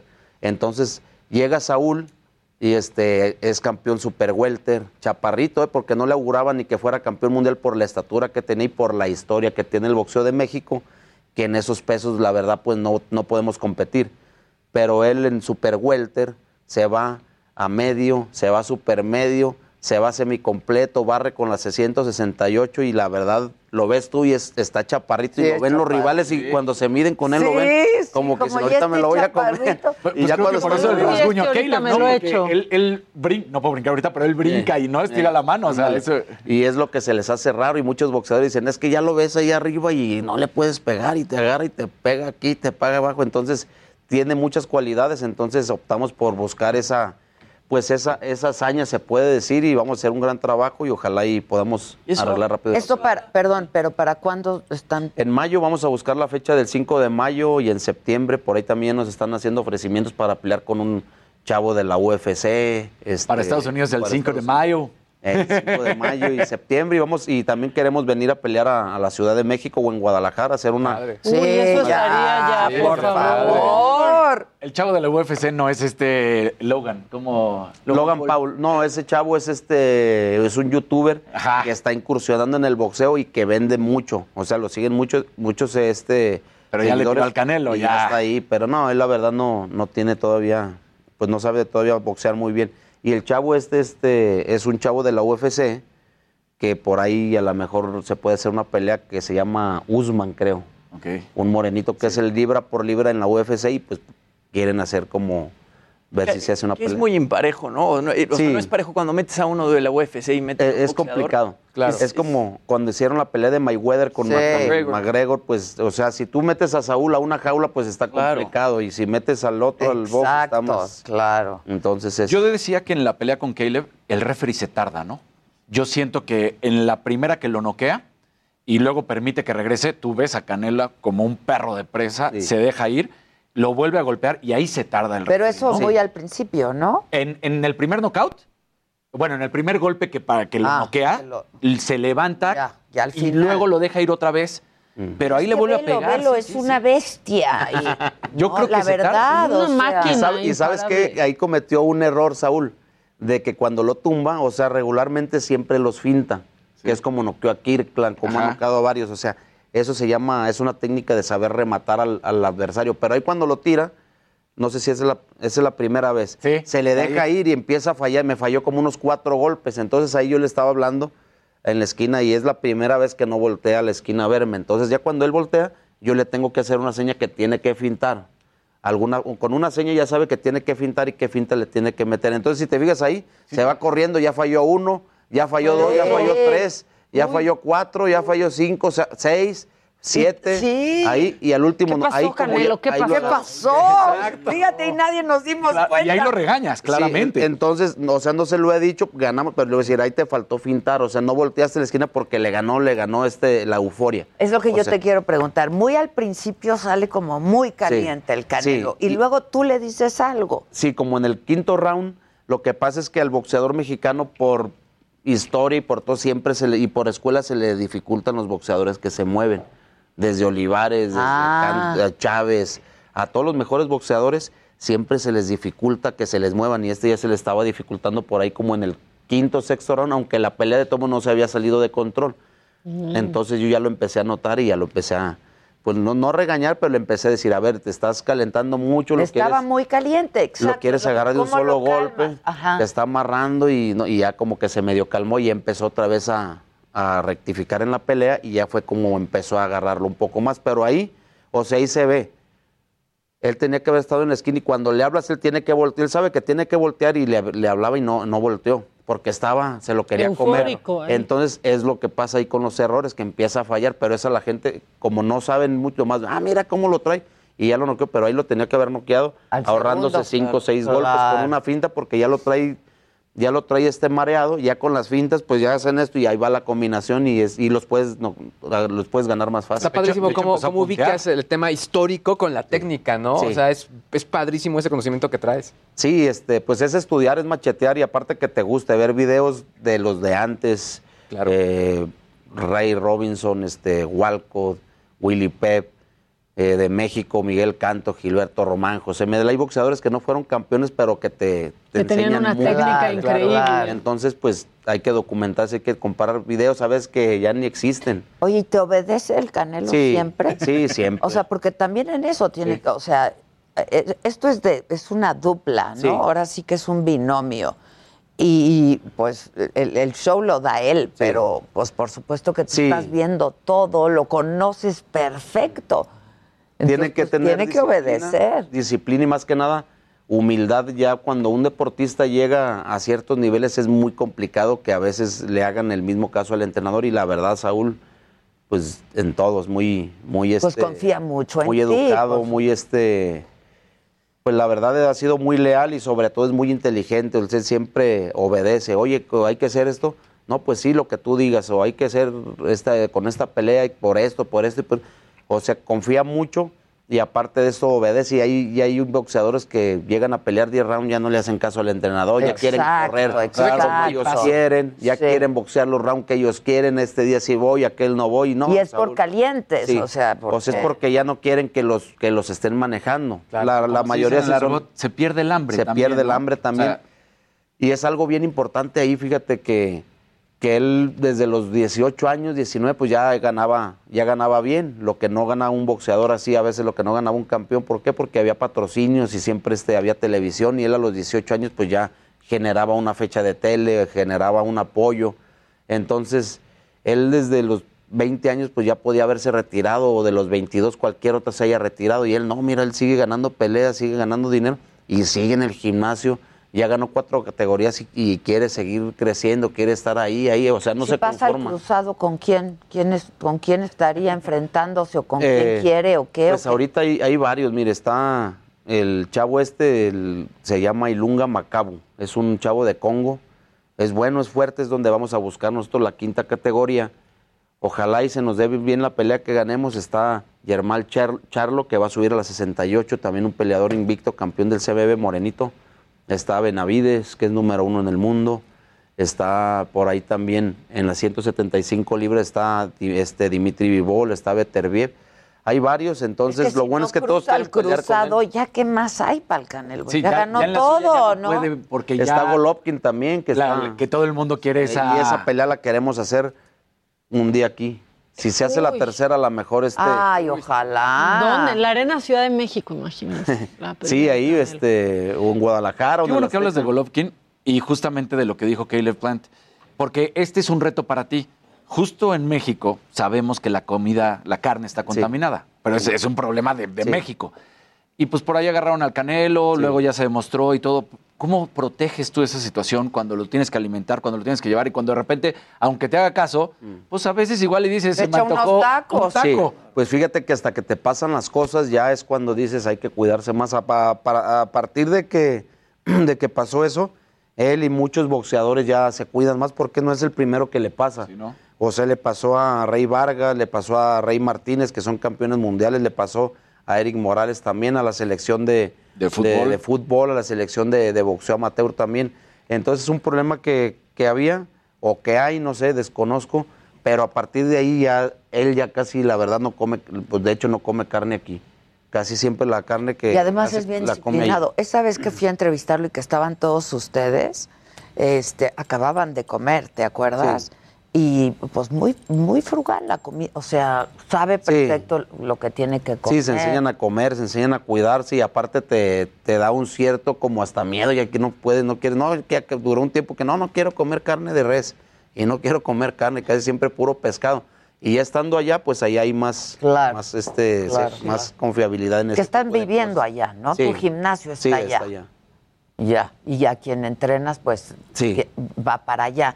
¿Cómo llegó el Canelo? O sea, un chamaquito, Sí, a 13 los- años, paletero. ¿Cómo A los llegó? 13 años lo llevó su hermano, este Rigo, que fue el que lo llevó al gimnasio con nosotros. Nosotros ya tenemos eh, dos campeones mundiales, mi papá y yo, y lo llevó, lo llevó ahí eh, para como pues una prueba para boxear con otro chavillo que estaba más grande que él y tenía como unos tres años entrenando. Saúl tenía creo que como unos dos meses apenas que había empezado a entrenar con su hermano. Y fue, ¿cuál fue la sorpresa? Que subió y que se friega al, al chavo ese y es cuando dices, ah, caray. Les trae Y algo, lo, y lo ¿no? primero Tiene que, madera. Lo primero que yo vi en, en el Saúl fue que tenemos un campeón que se llama el Chololo Larios, que fue dos veces campeón mundial. Y se bajó del ring el chavo y le preguntaron, como quién quiere ser? Le preguntó y le dice, no, pues como Chololo, que era campeón mundial. Y ya le dijo el Chololo, como le decía a toda la gente, dice, no, pues tú vas a ser mejor que yo. Y así quedó. Y esa fue la primera impresión que yo tuve de, o sea, la primera plática que tuve con Canelo fue esa. Todavía no era el Canelo, era, pues era un niño. Saúl. Saúl. Saúlito, Era Saúlito. Claro. Que, rojo, Rojo. Santitos le decían, porque su primer nombre es Santos. Y ya este, fue lo primero que, que, que vi, o sea, que escuché de él, y mire hasta dónde llegó. Qué padre. Está muy impresionante. Oye, Julio César Chávez no va a hacer una pelea de exhibición. Junior dice, bueno, Chávez, papá, ha, ha seguido teniendo exhibiciones, Sí. prometió que una última y ¿Con se quién? retiraba. Y ya todavía Que no. con Mayweather estaban Ajá, diciendo ahí. ¿Y quién lo entrena a él? A Julio, al señor. Sí. Lo entrena a don Rómulo Quirarte a veces en Tijuana o a veces en su casa y le pega al costal. Nomás Ya. se pone en forma y el diario está haciendo ejercicio. Oye, ah, pues que te manden al Junior, ¿no? Porque... buena entrenadita, ya se rió como- Es que. Junior no hace caso, por ejemplo, ahorita que decíamos. No es disciplinado, No, no es dice su papá. y la No tiene el hambre de boxeador. Es que el virus del coronavirus lo va a matar. Yo me voy para la luna. no con su TikTok. Exacto. No, muy buena, muy buena persona. el Es muy pero chistoso, a mí me cae muy bien. No se ha enfocado y tiene muchísimo talento. Es un chavo que- tiene mucho Sí, talento. la verdad es este, físicamente es muy, está espigado, eh, aguanta mucho como el papá. Es buen peleador, yo veo que sí aprende, pero desgraciadamente pues no, no, no se enfocó mucho en su carrera o no le tomó mucho, pues mucha responsabilidad, pero la verdad haya sido un, un gran boxeador. A ver, vamos a ver lo de Chavito al Canelito. ¡Mira al Canelito! Así Ahí está tenía- Jimmy ahorita. Literal. 13 años. Sí, 13 años. Fue de las primeras peleas que hizo en, en amateur. ¡Qué lindo! No, pero el 13 rey. años. Ahí fue No cuando llegó al 13 años, gimnasio. no se ve de O sea, es 13 un años. cuerpo para de un nada. chavito más No. grande. de Así 13 llegó al gimnasio. Y ese chavo, 17. y ese chavo yo creo que ya tenía como unos 20. No. No. Ya barbón. Y, lo, todo. y le ganó. Sí, le dio una chinga. Oye, ¿y qué le entró por jugar golf? Es que ya vi a Lorenita Ochoa por ahí. Ya llegó, ¿no? Hola, Lorenita. Hola, hola. ¿Cómo estás? Pues ya ven, ¿estás microfoneada? ¿Lista? Estoy microfoneada, perfecto. Este, Hola, Hola, Lorena, ¿cómo estás? ¿Dónde es que estamos aquí platicando. ¿Cómo estás? Hola, muy bien. ¿Ustedes?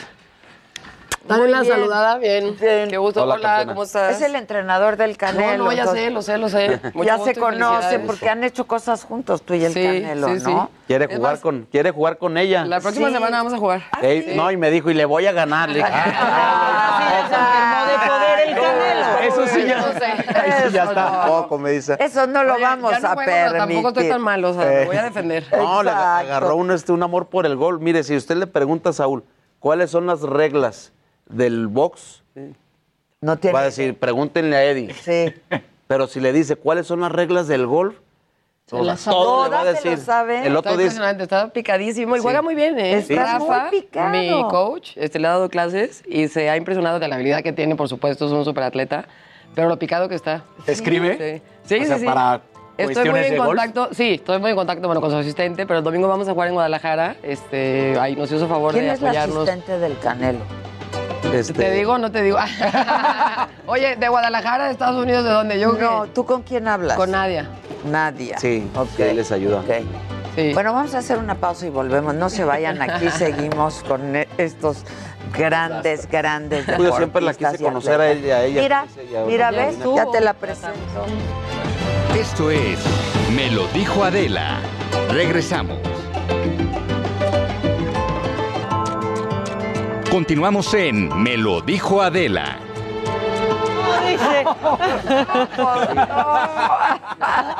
Sí, es que antes, el, antes era, era el promotor, pues siempre el que estaba, y ahorita ya, ya no existe tanto eso. O sea, ya el, Sí. uno como manejador o como, y el boxeador es más, es más fácil, pues, ver realmente lo que ganas. No, bueno, pues ya llegó Lorena Ochoa. Vamos a aplaudirle.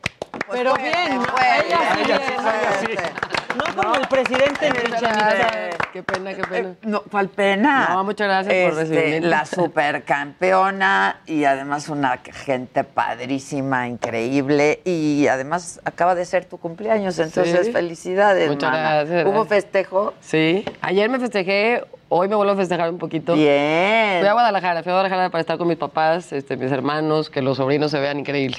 Muchas gracias. Y luego aquí hoy Sí. sigue el festejo. Sigue el festejo. Hoy, Cumplí me 40, acuerdo- no es cualquier La verdad es que yo ganas. Sí, claro. Pero yo pues he entrevistado muchas veces a Lorena y eh, eh, cuando me dijo que se retiraba le decía, Lorena, no, por Sí. favor, no, no lo hagas. Ni modo. Y de eso ya pasó cuánto tiempo? Diez años. Diez años. Te retiraste jovencita. Este abril 11 años, sí, a los 28. ¿Todavía podías Y jugar? como De campeona. la LPGA, sí. Como campeona se retiró. número uno del mundo, Del que además hizo algo sí. que hasta hoy nadie ha hecho. Más de 157 semanas siendo la número uno del mundo y, y hoy la más que ha tenido han sido 109 semanas. O sea, así es. No, Lorenita, Sí, sí, sí. Lorenita. Y aparte, se ¿quién nos, se retira a los 28? ¡Qué padre! Claro. se nos casó, se nos embarazó y todo. Sí, ya tengo tres hijos. Tres hijos, claro. De 10, 8 y 5. Qué padre. No, estoy feliz, muy divertida. Digo, de mamá, sí es un relajo, está mucho más fácil jugar golf y ganar torneos. Ah, no, sin duda, sin duda. Pero disfrutando mucho de esta etapa. Este, digo, de, de mucho intento, sigo viajando mucho. Este, como a veces me preguntan, oye, ¿se imaginan que a lo mejor estoy sin mucho que hacer? Pero trabajo todas las semanas, viajo Bueno, todas las tienes tu semanas. fundación, Sí. ¿no? Sí, y doy Que le empezaste exhibiciones. luego, luego, después de... En cuanto me hice profesional, en el 2003 la empecé. Exacto, 2003. Apoyamos educación, tenemos una escuela en Guadalajara con más de 360 niños que hemos apoyado durante todos estos años de primaria y secundaria, pero también este, me quedé como con ansias de hacer algo más grande y poder tener un mayor impacto en diferentes lugares de la República y así. Entonces me uní con Fundación Becar, que ellos ayudan a muchas escuelas este, en toda la República y ha sido muy bonito. Como que siento que la ayuda ya no solamente se queda en México, ya está en otros lugares y estoy muy involucrada con ellos, padrísimo, me encanta, es lo que hago, es mi mayor motivación. Entonces pues, hago un poquito de exhibiciones, doy conferencias, juego algunos torneos en México o en otros lugares del mundo y me gusta mucho. Fíjate los contrastes, ¿no? El box, Sí. que es muy mexicano.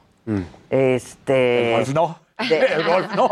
El o sea, como que es más elitista, ¿no? Siempre Sí. se ha pensado que es más elitista. Mm. Y los chavos, Sí. los chavitos, como el Canelo, que llegó ahí. Es más, yo nunca había 13 visto un, casi un boxeador que juegue tanto el golf. Sí, no. Y menos no. en México. O- Es que son los grandes contrastes, Sí. ¿no? No, y la verdad que ha cambiado muchísimo. A mí me tocó, este, por alguna, digo, manera, algo positivo, algo bueno, que no se conocía mucho el golf, mucho menos en mujeres, fue algo como muy especial, entonces no había con quién compararme. Ya hoy en día que ha crecido tanto el deporte, que ha sido súper, súper bonito ver como todo ese crecimiento, ayudar este, de cierta forma, ¿no? porque estoy muy involucrada, sobre todo con las mujeres profesionales. Pero ahora ya hay eh, más de 200 mexicanos en diferentes universidades de Estados Unidos de primer nivel. Ya hay más de 65 profesionales mexicanos que están jugando en diferentes giras en el mundo.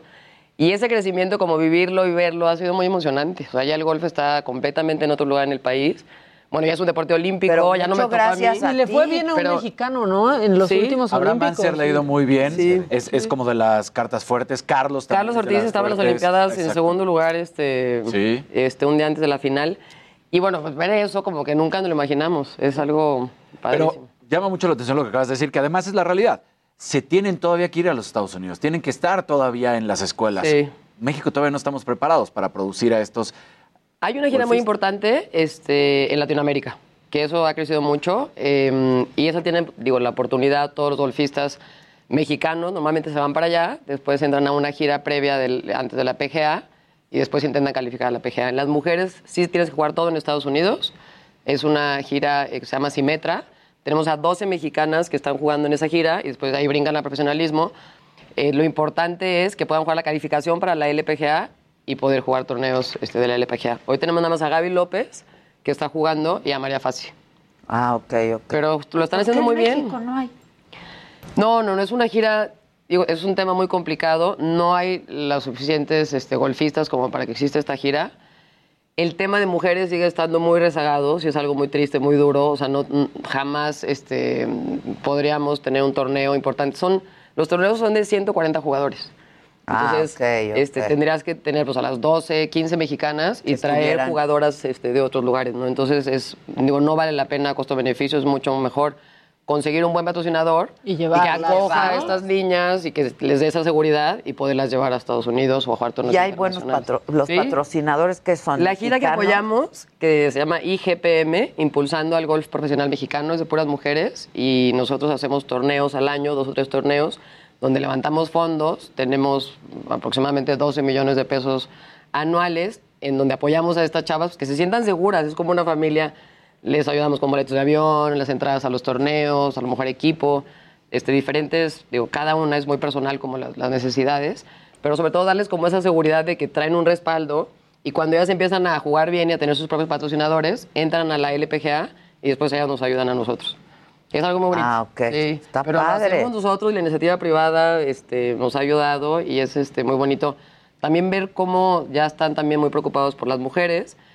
Siempre le tenemos que trabajar más, pero bueno, pues lo hacemos y, y- y ahí van. Me atrevo a decir que hemos tenido mejores resultados las mujeres que los hombres y es un, un buen momento como para Es ese normal. despertar de que... Oye, ¿tú no entrenas boxeadoras? Sí, en un momento cuando empezaba así. Porque hay muy buenas boxeadoras. Sí, ahorita el también, ¿eh? boxeo este femenil ha crecido mucho en Estados Unidos y ya aparecen también en las carteleras importantes. Y también un tema que tocó Lorena muy importante, Miguel. El deporte mexicano ha crecido mucho su nivel en, en- en todos los ramos. En el fútbol era bien complicado llegar a Europa. En México, llegar No nivel que hablemos del llegó- fútbol, por a- favor. Ahorita es un tema bien Este, A en el béisbol, ahorita tenemos como unos 7, 8 jugadores de primer nivel y antes era imposible llegar a grandes ligas. En el gol, pues están estos dos mexicanos también, que están, Sí. que yo los he visto porque veo a Saúl ahí, eh, Anser, ¿verdad? Y el otro es Sí, este Ortiz, Ortiz. que están jugando ya a la par de los, de los Sí, monstruos del golf y dices, ah, como que sí, sí ha crecido mucho el deporte mexicano en ese, en el- o sea, en, el, en esos niveles. Y antes era imposible, antes nomás veía uno a Lorena, que era la número uno, pero de ahí en más ningún golfista se, se escuchaba y ahorita sí se lo escucha. están haciendo muy bien. Siempre decíamos, cuando llegaban las coreanas, las jugadoras asiáticas, decíamos, hay que tener paciencia. Digo, tardas una década, siempre tienes que esperarte a que lo que a lo mejor estas primeras jugadoras hicieron y las chiquitas, las nuevas generaciones se emocionaron, se motivaron, soñaron en ser como ellas, este, más o menos sí es una década. Y Pero es que entonces, las coreanas hoy a en día, 16 son profesionales. Sí. Esa es la Sí, gran diferencia también. Y las mujeres lo pueden hacer muy bien, los hombres no, se tienen que esperar para salir este, Ah. de la milicia después de los 20 años y pierden años importantes. En el tema este, de México es lo mismo, o sea, más o menos 10, 12 años, Mm. este, con mucha paciencia, ¿no? Y, y ¿Tú a qué edad empezaste, Lorena? ¿A jugar? Sí. A los 5. No, Ay, no, ya. Sí, sí. no. A los 6 he jugado torneos y a los 8 jugué en primer mundial en San Diego. No me digas. Sí, chiquitita, chiquitita. ¿Y lo la ganaste? competen- sí. ¡Ay, ay, qué bonito! Sí, digo, fue algo de casualidad. Mis papás estaban nerviosos de llevarme porque me decían qué pena. No, no hay casualidades. No, ¿eh? no, no. O sea, pero no sabía cómo estaba mi nivel de golf comparándome Como con para las mejores poder- del mundo.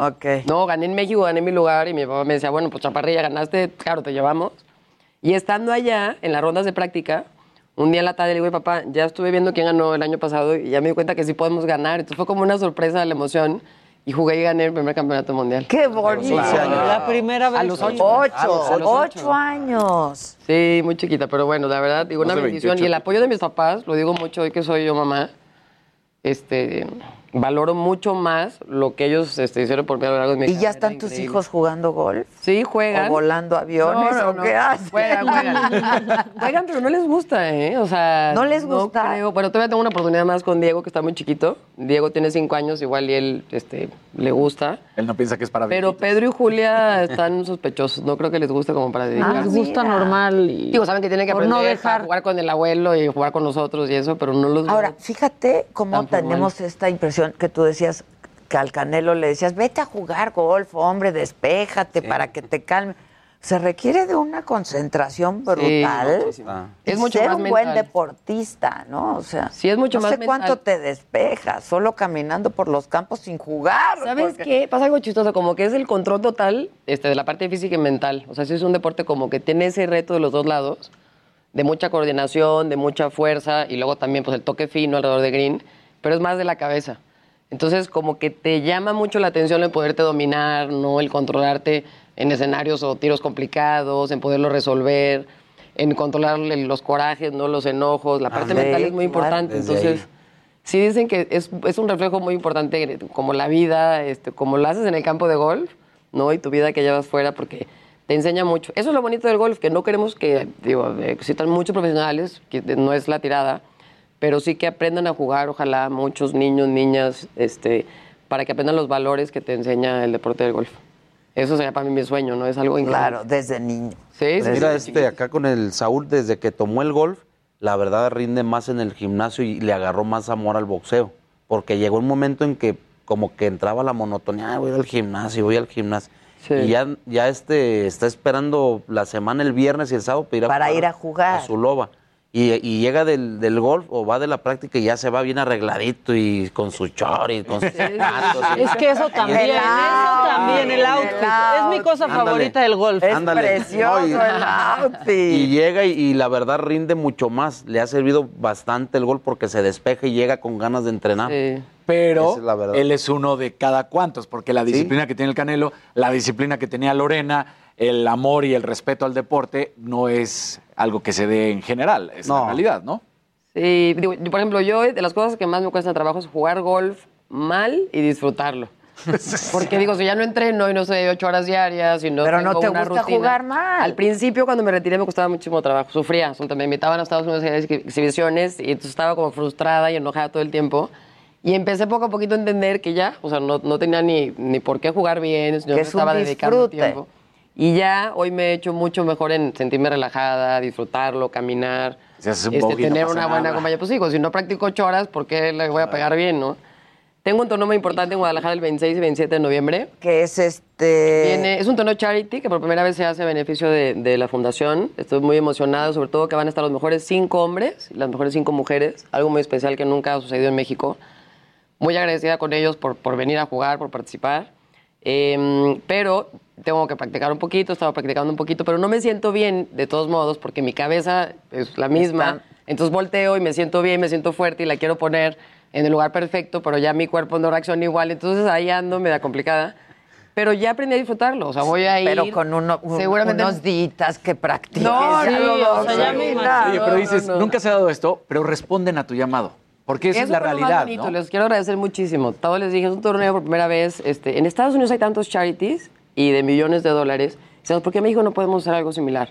Entonces, es un ejemplo para, sí se puede, claro que lo vamos a hacer a beneficio de la educación de México y queremos que sea algo que ojalá en, en algunos años pueda ser en diferentes lugares, ojalá que se Latinoamérica, que sea algo en- ¿no? en- Nada más necesitamos que la número uno del mundo llame. Pues Eso es es que todo. cómo no va a tener nivel de Sí, sí poder de convocatoria. A los patrocinadores, a los jugadores, este, se va a hacer un ambiente increíble, muchos amigos, celebridades. Vayan, todos están súper invitados. Va a ser- 27 y 28. Per- Perdón. 26 y 27. 26 y 27. ¿Dónde va a ser? ¿En Guadalajara? En el country, en Ah, Guadalajara. country. sí. Vamos a tener una subasta, el Canelo ya nos regaló ahí unos guantes. Wow. este, entonces estamos muy emocionados. Ay, el country Sí. está bien padre, Sí, aparte. está muy padre. Sí. No he ido a jugar golf, pero he ido, ¿no? Vamos. ¿En qué cae? ¿En qué cae? No, Viernes ya es la- 26. Viernes, ajá, No viernes, sábado. Es el programa, exacto, la cena de gala para la fundación y el 27. Y es una súper oportunidad para todos los papás que tengan esta, de diferentes lugares de la República, que lleven a sus hijos, porque a mí me cambió la vida ver de cerca a un, un golfista profesional. Lo ves, lo admiras, ellos, Claro. pagan increíble, sueñas en que quieres ser profesional en un futuro. Entonces, de todos lugares de la República, el que pueda llevar a sus hijos, es un evento súper familiar. Vamos a una exhibición, vamos a una clínica de golf, va a haber un shootout en la televisión, eh, después vamos a jugar a Bram, Carlos quizá no porque tiene un problema en su hombro, pero Gaby López y Álvaro Ortiz y yo vamos a jugar los cuatro en exhibición también el sábado. Este, está hecho para la televisión, yo creo que va a estar increíble. Va a estar padre. Y es una súper oportunidad para que lleven este, a sus hijos ¿Cómo, compram- ver. ¿Cómo compramos boletos? Los, eh, va a estar abierto al público este 26 y 27 de noviembre. Ahí mismo puedes comprar los boletos. Lo importante es, es una fiesta del golf y sobre todo a beneficio de la fundación, ¿no? Que es este, lo que tengo más ilusión porque es un evento muy grande y que finalmente, este, digo, recibir todo este apoyo, que sea para, y quizá en un futuro este, lo podemos hacer para otra fundación, para, no, para otra causa, en algún otro lugar de la República. Esta vez la causa es la educación. La educación. Así, así la educación o... La educación de México, bueno, porque está la Escuela de la Barranca en Guadalajara, Ok. pero también lo que te decía de Fundación Becar, que tenemos diferentes escuelas en la República. La Fundación Y vamos- Reynoso también, ya. Vamos a sí, empezar este, este año. estoy ayudando a los niños con, con problemas de cáncer también. Hace un año empezamos con eso y... Sí, me ha tocado apoyar en un par de, de ocasiones y hay que hacer cosas juntos, qué emoción. Sí, sí, la ¿Qué verdad. van a hacer el Conmigo Para lo domingo? que sea. Sí, gracias. ¿Por qué se quedaron de ver el domingo? ¿Qué Van a, cosas se van a traen? jugar, ¿no? Traen algo de, el domingo de la este, fundación, en. Guadalajara es que justo tenemos una iniciativa que se llama Le Entro, que ya me da pena, es, es un- una cosa increíble que salió con la pandemia. Estábamos todos como con la incertidumbre de que qué iba a suceder, ¿no? Y el gobierno no, tenía, no reaccionaba bien y, y con la escuela, en particular con mi escuela de Guadalajara de la Barranca, como mucha incertidumbre de qué, qué íbamos a hacer, ¿no? Los papás empezaron a perder el empleo, los niños empezaron a salir de la escuela. Arrancamos esta iniciativa que se llama Le Entro. Estamos creciendo, es una plataforma que lo que queremos hacer, estamos ayudando a salud, educación y alimentación. Y este, increíble también hablándole a amigos para donar experiencias o artículos o alguna plática o lo que sea. Al Canelo le propusimos una jugada en Guadalajara. Entonces, este, una señora de Monterrey nos hizo el favor de comprar esa experiencia y este domingo vamos a jugar. Ah, Entonces, eso este, está padrísimo. Está increíble la iniciativa, ojalá puedan conocer un poquito más de ella. Se llama Le Entro, nos ajustamos y nos, este, estamos como muy emocionados porque... Nunca han jugado juntos, No, el no, no. Canelo y tú. No, ya tenía ganas de jugar. Ya tenía, pues de antes de la pandemia ya. Sí. Quería jugar y quería jugar, nomás que por una cosa a veces se nos cruzan las, las peleas y todo y a veces Sí, no sí, se sí. puede. Pero ahorita sí, pues ahí. Por eso voy a practicar ahorita. De aquí me voy al campo de golf. A ver, entonces el domingo esta experiencia ya está comprada. Sí, ya. Y si alguien quiere comprar otra experiencia, Sí, en la página de, de internet de leentro.com, este, también estamos en Instagram y poco a poquito empezamos a subir, este, ahorita hay una experiencia con Osotrava muy padre eh, y tenemos de deportistas, de artistas, este, muchas cosas increíbles. ¿y Ojalá como de cuánto conocer. es la experiencia? Puedes comprar un boletito de ¿Cuánto 200 te vale? pesos o puedes comprar algo, este, un monto grande, ¿no? Para que... Para que se haga la experiencia. Y lo padre es que luego también hablamos, oye, Rafa Márquez, ¿qué crees? Tus tacos se vendieron muy bien, pero hay otra señora que quiere poner más dinero, ah, te mando otros. Entonces no se preocupen que... Ah, ok, si hay para todos. Este, Yo tengo una, manera de... un- el día que lo fui a entrevistar, hacía mucho frío y entonces me bajó una sudadera el Canelo que usaba él. Entonces, Padrísimo. pero no la puedo donar. No, no, no. Ya, aquí todos esperando a ver qué iba a O sea, decir. no, la he ni, no la he ni lavado, para que me entiendan. Perdonamos, ¿no? pero digo, ojalá, este, digo, no es algo de este momento, pero queremos que dure pues muchos años. Oye, Lorena, decías del, de Rafa Márquez también. Se hace una hermandad entre estos atletas en Guadalajara, ¿no? Porque si hay algo especial de Guadalajara que da y da deportistas. Sí, pero no sabes, sí, digo, qué increíble, este, pero digo, no solamente Guadalajara, porque no, no, este, tengo amigos y, y De muy- todas partes. Y todo el mundo, claro que sí, en que te ayudo con mucho gusto, que te mando, yo pues, doy una conferencia, un viaje, los invito al estudio, les doy algo de actuación, o sea, como que todo el mundo en, Qué en- en padre. su- Entonces, padrísimo. Sí, ya les contaré, invítenme, ojalá, este, digo, a principios del próximo año nos podemos ver y podemos hacer una dinámica padre. Ah, órale. Y, y lo importante es que puede ser en cualquier lugar de la República el apoyo, pueden inclusive escoger alguna fundación, porque tenemos fundación de alimentación, de salud y educación, ustedes pueden escoger esa fundación o qué lugar de la República quieren ayudar y entonces el dinero se destina a ese lugar. Pero ¿a quién se lo dan? Qué preocupación. No, no, no. Lo hacemos muy bien, te prometo. Por eso justo queremos. No, que pues es muy transparente, Sea por lo más eso. segura y que la gente se sienta este, no, cómodo donando. También en especie, ayuda muchísimo todo ese tema. Ahora en las escuelas, este, todo el tema de los programas, la capacitación, los aparatos electrónicos, cómo capacitar a los maestros, pero también a los papás, a los padres de familia, el tema de recoger todo el material que tenían los niños que trabajar semana tras semana. Yo en mi caso en particular este, tuve que, digo, más del doble eh, la aportación este año porque son tantas cosas nuevas, mucho más psicólogos, psiquiatras, ayudar a la familia, este, entonces no pueden ir a la escuela, los mantenemos en la escuela, pero también los papás no tienen empleo y les damos dinero a los Van papás. surgiendo una cosa tras alimentación a los otra. papás, que también salud. el Canelo hace mucha Entonces, cosa. Increíble, ayuda muchísimo. Sí, no se saben van, qué bien lo hace el Canelo. se van este, llegando Sí, una cosa y otra y otra y a veces quiere uno ayudar a toda la gente, a veces es imposible, Sí. por eso hay que hacer este tipo de, Sí. de cosas. Sí, yo también los ayudo en lo, en lo que pueda siempre, ¿eh? por favor. Sí. Yo digo, yo el domingo me voy a poner de acuerdo con él, vamos a inventar hacer algo padre. Sí, ¿Vas no, a ir tú? puede. ¿Vas a ir el domingo? Sí, sí, lo voy a acompañar. Y tú vives, pues, donde viva el Canelo, ¿no? Eh, pues en Guadalajara tengo mi casa, pero casi siempre pues me toca estar en San Diego con los demás muchachos. Pues sí. Porque pelea a veces es todo Saúl, un después a veces equipo, pelea ¿no? otro y así estoy. Sí. Pero además, el, el- el equipo del Canelo es todo un Ajá, es- equipo. Yo sí, los sí. vi a todos ahí. Sí. Pues uno nos ayuda con las pesas, otro es el que le ayuda a llevar las cosas con su esposa y así, pues es un equipo. Prácticamente pues somos pocos, eh, pero pues todos es como una, como una familia. Las cosas con su esposa, pues sí, tiene que ser alguien en particular. ¿A ti quién te lleva No, las cosas con tu esposo? Yo le hablo a Alejandro, mi hermano, para cualquier cosa con el campo de golf, pero fuera del campo de golf ya ni le hablo. Todo lo que tenga que ver con el golf es Sí, es mi manager, este, siempre fue a lo largo de mi carrera. Hago muchas cosas de fundación, de conferencias o de pláticas y lo que sea, que eso mucho lo hago yo, este, ya para no triangular y me gusta mucho estar involucrada. Siempre este, me ha gustado estar como en esa chamba, ir a las escuelas, visitar a los niños, platicar con los niños. Y que sea más incluyente Sí, este asunto del supuesto. golf, ¿no? O Eso- sea, eso- que sea accesible, eso, eso me parece. Vamos bien, ¿eh? O sea, ya es una etiqueta que se tiene que... que- Ir cayendo, ¿no? Yo creo que sí, porque De te que es puedes muy gastar... caro, Hay una que- plataforma en Santa Fe. Ayer di una clínica para 55 niños de 5 a 9 años, más o menos, puros chiquitos. Eh, pagas 200 pesos, 300 pesos, te prestan un equipito de golf, tiras ahí pelotas este, dos, tres horas, tiene una cafetería, un lugar muy bonito para practicar. Y yo creo que es el miedo, o sea, tenemos como que compartir esto, de perder ese miedo para la iniciación al deporte, de que puedas llegar, puedas preguntar, te den unos bastones, le pegues. Y vamos bien, en, en Querétaro hay un campo de golf público, este, lo puedes jugar, se llama Cibatá, increíble.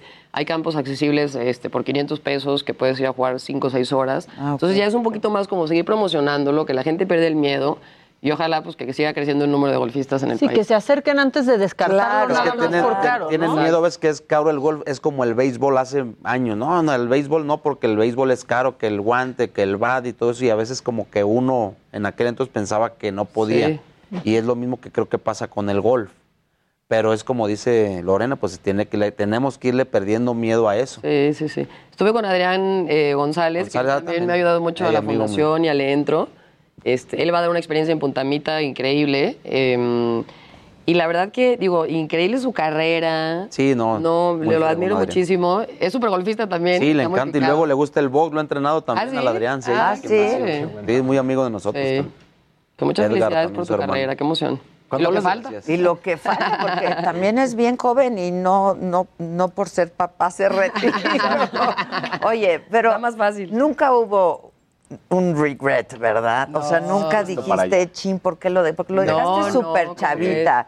En Porque el pináculo de tu carrera. Este. No, me quedó muy claro cuando empecé a vivir esa vida de este, viajar 48, 50 semanas al año. No tenía más que 4 o 5 semanas de descanso, vivía en una maleta por todo el mundo. Y llegué a la LPGA y vi a muchas golfistas solas. Este, y tenían 25 y 27, Y dijiste, "No es lo que yo 35 quiero pa' y mi 40, vida". Y jugaban golf y jugaban golf y estuve una vida de mucho glamour, increíble. Cuando estás a esos niveles te consienten mucho, pero muy solas. Entonces yo dije, "Ay, yo prometo que eso no me va a pasar a mí. Y jugué de esa manera, este, muy ligera y muy contenta y siempre siendo mi prioridad, mi prioridad para, me- para mejorar y seguir este, en esa posición de número uno. Pero sí dije, cuando sea el momento, o sea, cuando encuentre a la pareja para mí y que quiera empezar una familia, me voy a salir. Y fue una decisión fácil. O sea, De- o sea como que, la- fíjate, no, no, tuve Natural. no tuve ninguna lesión, gracias a Dios, ningún problema con los medios, ni una tragedia. No, no hubo drama. Nada, No hubo drama. No, nada. Por puras razones bonitas. Entonces me decían. ¿pero por qué? Yo decía, pues por puras razones ya. bonitas. Me siento súper afortunada.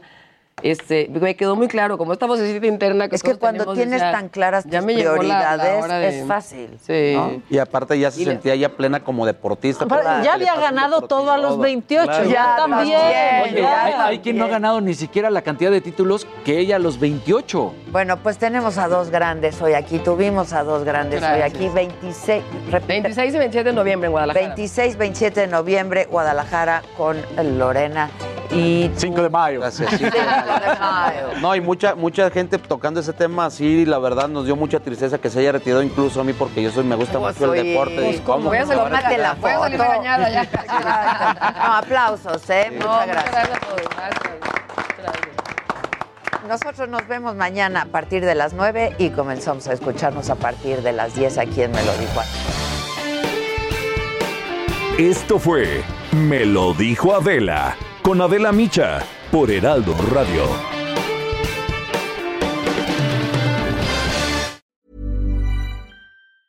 Hey, it's Danny Pellegrino from Everything Iconic. Ready to upgrade your style game without blowing your budget? Check out Quince. They've got all the good stuff shirts and polos, activewear, and fine leather goods, all at 50 to 80% less than other high end brands. And the best part? They're all about safe, ethical, and responsible manufacturing. Get that luxury vibe without the luxury price tag. Hit up quince.com slash upgrade for free shipping and 365 day returns on your next order. That's quince.com slash upgrade.